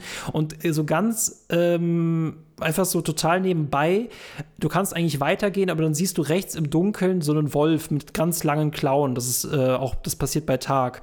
Und das ist ein optionaler Nebenboss namens Blaton. Ha, ich glaube nicht, ne? Ja, und das ist ein Mistvieh ohnegleichen. Aber da denke ich mir immer, ne, wenn ich da so schwitze und dann 30, 20 bis 30 Mal sterbe und dieses Vieh dann irgendwann endlich tot ist, wo ich mir denke, Schmor in der Hölle, aber danke für diesen Kampf. das, das sind die Dark Souls-Erlebnisse, ganz genau. ja, vielleicht, äh, ähm, ne, ich hatte ja überlegt, ob ich nächstes Jahr damit anfange, aber genau. da dachte ich mir so, geil. Mhm. Hast du gegen einige der Berserker gekämpft? Weil da ging es mir auch bei jedem mm. Einzelnen so. So wie der Vorgänger die Valkyren hatte, hat ja jetzt der Nachfolger äh, Ragnarök, die Berserker-Seelen, die man herausfordern kann an so magischen Grabsteinen. Und das sind auch alles ultra harte Kämpfe. Jeder wieder mit seinen eigenen Angriffsmustern und Strategien, die man dafür erfordert. Ah, da kann man sich auch ordentlich die Zähne ausbeißen an denen, aber sehr coole Kämpfe alle. Aber wie gesagt, genauso wie im Vorgänger alles optional. Die richtig harten Passagen äh, sind nicht in der Story drin. Ich glaube, die Story-Kämpfe kann man alle relativ gut schaffen, auch auf dem normalen Schwierigkeitsgrad. Und wenn nicht, dann stellt man auf Story Mode, dann geht's wirklich leicht. Und dazu muss man ja sagen, die Endgegner tatsächlich bei all dieser Bossvielfalt, die gehen dann, die inszenierungstechnisch ballern die ordentlich, aber die gehen dann quasi so ein bisschen unter. Da fand ich manche Zwischenbosse, wie zum Beispiel die Albenwächterin in Alfheim, die fand ich sehr, sehr stark. Auf ganz viele Bosse habe ich auch wieder vergessen, aber es hat auch einfach Spaß gemacht. Äh, ich hatte mit den, äh, den Drauge, den Verhassten, hatte ich wirklich viel Spaß. Und man muss sich halt überlegen, ne, du warst ja gerade eigentlich nur auf einer Erkundungsmission und dann triffst du auf diesen optionalen Gegner und dann kannst du da auch schon mal eine halbe Stunde bis 45 mhm. Minuten bleiben und dann ist es wieder so eine Arena. Ja, absolut. Chapeau. Ähm, Witzigerweise mhm. von, von der Hauptstory her, also die Bosse, die man machen muss, gab es einen Nebenboss. So ein ganz unscheinbarer, kleiner, blöder Nebenboss. Äh, an dem habe ich mir echt die Zähne ausgebissen. Der war für mich so viel schwerer als jeder Tor und jeder Orin-Kampf. Und das fand ich so lustig, weil das so eine kleine, dürre, humanoide Eidechse war. Die kann Gift spucken, die kann so einen komischen Blanker in der Luftrollangriff, die ist super schnell und kann sich auch so ein bisschen teleportieren oder unsichtbar machen. Und die hat auch nur, also die Bosse haben quasi Energieleisten, die in mehrere Fragmente geteilt sind und daran sieht man, wie viel die aushalten. Der hatte nur zwei so Segmente, also relativ wenig mhm. für den Boss. Und der hat mich, der hat mich so fertig gemacht. Ich habe den einfach nicht geschafft. Ich glaube, ich musste zehnmal gegen diese kleine blöde Zwischenboss-Echse, die auch ganz unzeremoniell eingeführt wird, die einfach nur auf dem Weg von A nach B mal kurz auftaucht. Die, mit der hatte ich so Probleme. Ich weiß nicht, was da los war, aber äh, genau. An den werde ich mich lange Bosskampf, erinnern. Äh, wo, wo zwei solcher Viecher auftauchen? Nee, ich glaube nicht. Das war nur ein einziger. Okay, wir müssen echt mal so ein Monster-Sammelsurium aufstellen und dann mal die ganzen Monster durchgehen. War leicht, war schwer. Oh Gott, komm mir weg damit. Ja. So manche Zwischenbosse waren schon echt nervig. Also ich muss auch noch an der Stelle loben, ich fand Bifrost war ein sehr, sehr cooles Gameplay-Element. Da hätten sie gern vielleicht noch ein bisschen was mehr machen können, aber dass du durch einen Bifrost-Schaden quasi noch so einen zusätzlichen Schaden gefährden kannst, äh, der dann noch markiert wird und wenn du nochmal getroffen wirst, kriegst du diesen zusätzlichen Schaden auch noch. Die Kämpfe fand ich schwitzig, die fand ich, die fand ich cool. Ja, wir haben ja über die ganzen Statuseffekte und äh, Elemente, die es gibt und diese ganzen Spielmechaniken noch gar nicht geredet. Da gibt es ja so, ja, so. Ich, ich, will das Fass auch gar nicht aufmachen. Ich will nur sagen, da gibt es ja wirklich auch verschiedene Sachen, auf die man sich spezialisieren kann. Ich glaube, gerade auf den höheren Schwierigkeitsgraden macht das Sinn. Ich habe meinen Kratos zum Beispiel sehr stark auf Stun spezialisiert. Dadurch steigt dann quasi so eine Leiste unter der Energieleiste mit jedem Treffer und wenn die voll ist, sind die Gegner entweder benommen und man kann die finishen oder Bosse kriegen einen gehörigen Schaden. Aber man kann theoretisch auch auf Elementarschaden gehen und ähm, auf äh, normalen Schaden und Defensive. Und dann gibt es auch wirklich wirklich so Sachen wie hier mit diesem Artefakt kriegst du mehr kritische Trefferchance, je höher deine Defensive ist und so. Das Spiel erlaubt wirklich so Char Charakterbuilds zu machen, aber ich würde sagen, auf das Thema gehen wir jetzt nicht mehr großartig ein, ich, oder? Ich, ich wollte nur sagen, das wäre nämlich mein einziger Kritikpunkt. Es war schon stellenweise, waren diese Rollenspielmechaniken 2018 allerdings, die waren stellenweise so ein bisschen überflüssig, weil sie im Kampf nicht notwendig waren, natürlich auf einen höheren Schwierigkeitsgrad schon. Und da muss ich sagen, das haben sie verschlimmbessert. Ich finde es ganz cool, wenn du das sagst, dass man so Builds aufbauen kann. Aber du hast Artefakte, du hast äh, Reliquien, dann hast du noch Zauber. Und dafür, dass dieses, die, bei den Schmieden so eine Automatisierungsfunktion darin ist, dachte ich mir, okay, ihr dachtet euch, bestimmte Leute werden darauf Bock haben, aber die Automatisierungsfunktion sagt auch, wenn ihr keinen Bock drauf habt, dann lasst es einfach.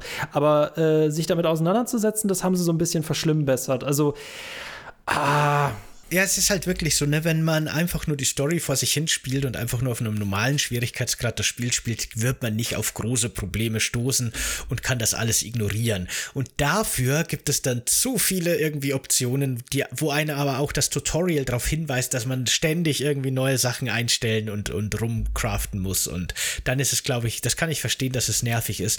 Aber wenn man wirklich dann so Richtung Endgame auf Berserkerjagd geht und gerade so die optionalen superschweren Kämpfe macht, und vielleicht eben auch auf höheren Schwierigkeitsgraden, dann glaube ich, bietet das tatsächlich viel Tiefe, was ich dann schon wieder cool finde. Insofern glaube ich, insgesamt würde ich das schon positiv bewerten, dass es drin ist. Gleichzeitig ist es halt für das normale durchschnittliche Spielerlebnis überhaupt nicht notwendig und fühlt sich total draufgesetzt an. Ja, ich glaube auch, was ich, was ich nicht äh, kritisiere, ist, dass es drin ist, sondern wie es drin ist. Also, dass es quasi so unübersichtlich ist und dass es so viel Menügescrolle ist. Also, das hätte man theoretisch einfacher machen können. Das ist, glaube ich, der Punkt, den ich kritisiere, nicht, dass es allgemein drin ist. Was mich persönlich, falls du nicht noch irgendwas hast, und es gäbe tausend viele Sachen, ich weiß noch nicht, ob sie noch was dazu beitragen, aber was für mich wirklich im Raum steht, die wirklich relevante Frage ist, ist es das beste Spiel des Jahres 2022? Hm. Da habe ich auch viel drüber nachgedacht. Im Endeffekt hat es ja dieses Jahr wirklich nicht viel Konkurrenz. Ich glaube, der einzige wirkliche Kontrahent, dem sich God of War Ragnarok stellen muss, ist ähm, Elden Ring. Ich glaube, alles andere ist nicht auf diesem Niveau und spielt nicht in dieser Liga mit. Ich habe jetzt das neue Horizon nicht gespielt, aber was ich gehört habe, ist das halt auch einfach gut, aber jetzt kein ne, total cooles Superspiel. Ja. Und ich habe dann eben die beiden Spiele so ein bisschen miteinander verglichen. Ich finde, Elden Ring und Ragnarök sind auf so vieler Ebene so unterschiedliche. Die sind beinahe so ein bisschen Antithesen voneinander in ganz vielerlei Hinsicht. Hm ne, Ragnarök setzt auf so eine ganz starke lineare Narrative, wo dauernd geredet wird. Elden Ring setzt auf Environmental Storytelling und ist da ganz subtil, was die Story angeht. Ähm, Ragnarök ist sehr schlauchig, Elden Ring ist eine riesige Open World. Ähm, Ragnarök will eher so diese, diese, wie, wie, schon gesagt, ne, das Schwierige, die Herausforderung liegt im Optionalen. Die Hauptstory soll eher so begeistern, schon auch ein bisschen fordern, aber so ein guter Flow sein. Elden Ring will, dass du leidest. und das sind halt wirklich so ganz andere Philosophien und ich finde das schwierig zu vergleichen. Aber alles in allem ist für mich ganz klar Elden Ring das wichtigere Spiel dieses Jahr, weil während Ragnarök, was diese cineastische Inszenierung angeht, was diese Art von Spiel angeht, ne, die ja im Grunde so ein bisschen von, von Resident Evil 4 losgetreten wurde, diese Third-Person-Kamera, diese kampffokussierten Geschichten mit ein bisschen Rätsel und dann hat man so eine Begleitperson, die dann nochmal sehr stark ausgebaut und, und vielleicht auch perfektioniert wurde, so ein bisschen von The Last of Us, so diese Art von Spielen ist äh, das neue God of War ein, ein sehr, sehr guter Vertreter davon. Das macht wirklich so viel, so ausgezeichnet, was, was diese Kategorie von Videospiele angeht, dieses Subgenre irgendwie. Das ist wirklich ganz, ganz, ganz großartig. Aber Elden Ring hat für mich halt quasi was Neues versucht, hat so ein bisschen neue Maßstäbe gesetzt.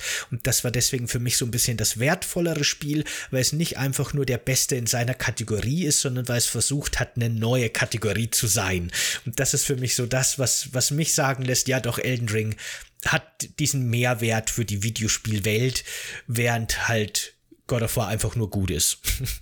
ja. Während böse Stimmen sagen können, dass Elden Ring Dark Souls mit einer Open World ist. Was total gemein wäre und was ich überhaupt nicht sage, was aber kritische Stimmen behaupten könnten.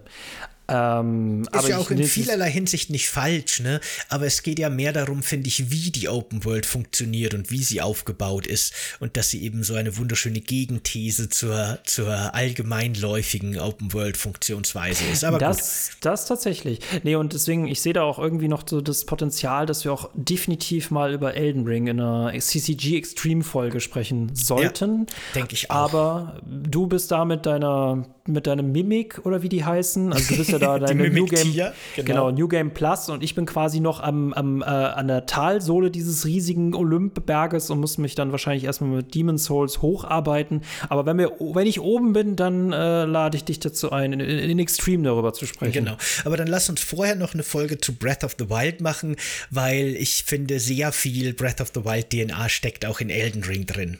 Aber da reden wir dann, wenn es soweit ist wie du schon weißt, ist Breath of the Wild noch davor dran. ja, genau. Wann auch immer. Wir, sind, wir bleiben gespannt. Das war's von ja, mir wie, zu God of War Ragnarok. denn? Was so, ist genau. deine Meinung zum Game of the Year? Vielleicht war ich, vielleicht bin ich auch einfach nur genauso wie das Spiel einfach nur die Frage, aber nicht die Antwort, ne? Genauso wie das Spiel die Prophezeiung, aber nicht die Erfüllung dessen ist. Ähm, ich persönlich muss sagen, du hast vollkommen recht, dieses Jahr hat einfach keine Konkurrenz, ne? Also quasi wie bei einem Turnier, wo keiner hingeht und dann kann quasi der einzige Person, die hingeht, dann den Preis mit sich nehmen. Ich muss aber auch sagen, das wäre un ungerecht. God of War Ragnarok hätte auch nächstes Jahr, bei wirklich nächstes Jahr wird ein Hammerjahr, was alles kommt, sofern es nicht verschoben wird. Auch da hätte es eine sehr, sehr gute Figur gemacht. Ist es jetzt die neue Videospielstufe? Nein. Ist es die neue Videospielstufe in dem, was es etabliert hat? Definitiv ja. Es ist wirklich ein sehr, sehr guter zweiter Teil, der alles erweitert und das war auch mal wirklich dafür, dass wir auskonkurrent waren und wirklich ein sehr hohes Niveau jetzt brauchen, um wieder uns satt zu laben, war das einfach eine Wohltat, dieses Spiel.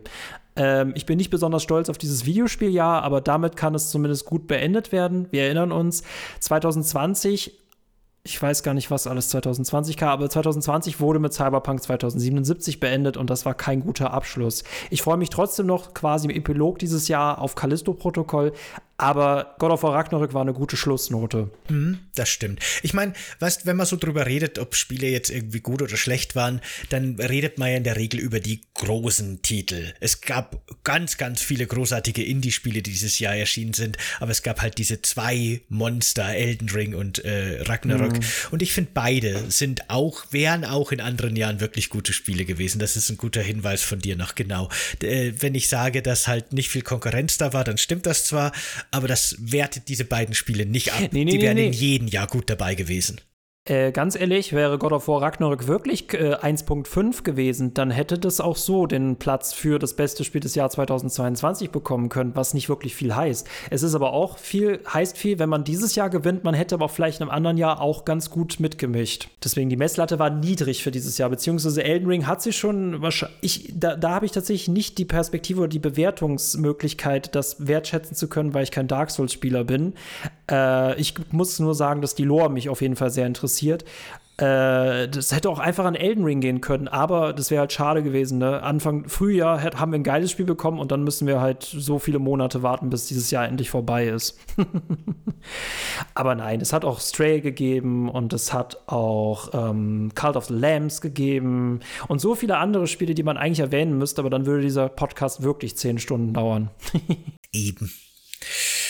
Ja, dann Boah, könnten wir für heute Schluss machen. Oder gibt es Ja, noch was von pack, deiner nee, Seite? Pack, pack die Axt, äh, lass uns die Axt und die Chaosklingen gehen und nach Hause Kuchen essen gehen, würde ich sagen, ja. Wunderbar, dann machen wir das. Ja, Leute, dann, ihr wisst Bescheid, wenn ihr mehr von diesen äh, Extreme-Folgen hören wollt, indem wir Spiele auch wirklich detailliert und sehr lange besprechen, wenn ihr auch ein bisschen alberne Formate hören wollt, wie zum Beispiel Schlammkuchen, in dem wir über die schlechtesten Spiele aller Zeiten reden, oder eben auch sehr lustige Formate und unterhaltsame Formate, wie auch zum Beispiel Bipwatch, in dem wir unsere gesamte Videospielbibliothek, die wir über die Jahrzehnte hinweg angesammelt haben, durchgehen und hunderte von Mini-Reviews im super Maschinengewehr-Tempo raushauen und so persönliche Anekdoten auch dazu erzählen, dann werdet jetzt Unterstützer, Unterstützerin auf Steady von Coffee Cake and Games. Ihr erhaltet dann sowohl die Möglichkeit, die exklusiven Podcasts äh, als Video zu sehen, wie eben auch auf YouTube veröffentlicht, aber ihr kriegt auch euren ganz persönlichen RSS-Feed, den ihr in euer Podcast, in eure Podcast-App quasi eingeben könnt und dann erhaltet ihr ganz automatisch auch alle neuen Premium-Folgen auf euer Endgerät geliefert und müsst dafür nicht auf Steady gehen, wo ihr die Videos gucken könnt, aber das bleibt euch überlassen. Beide Optionen sind aktiviert und funktionieren hoffentlich auch. Äh, danke an der Stelle nochmal an alle, die sich jetzt schon entschieden haben, uns auf Steady zu unterstützen. Wie gesagt, ein super wichtiges Fundament für den Podcast und die Möglichkeit für uns, das Ganze auch wirklich auszubauen und Folgen wie diese hier zu machen, was ich super großartig finde. Und ja, ansonsten wisst ihr Bescheid, auf YouTube könnt ihr jeden Sonntag eine, also auch weiterhin eine kostenlose Folge Coffee Cake and Games sehen oder auch über eure Podcast-Apps hören. Über ein Like, ein Abo, ein Kommentar und äh, eine gute Bewertung in den Apps würden wir uns sehr freuen. Empfehlt den Podcast weiter, hört ihn mit eurer Oma und der ganzen Familie und, und macht Werbung überall. Der Das Kuchen ist freuen. immer zum Teilen da. Genau. So Sonntagnachmittag, ne, mit Oma bei Kaffee und Kuchen, da Ach, haben wir schön. den idealen Podcast für euch. ja, Leute, dann nochmal vielen Dank und bis zum nächsten Mal, würde ich Bis sagen. zum nächsten Mal. Danke, Ciao. Leute. Ciao.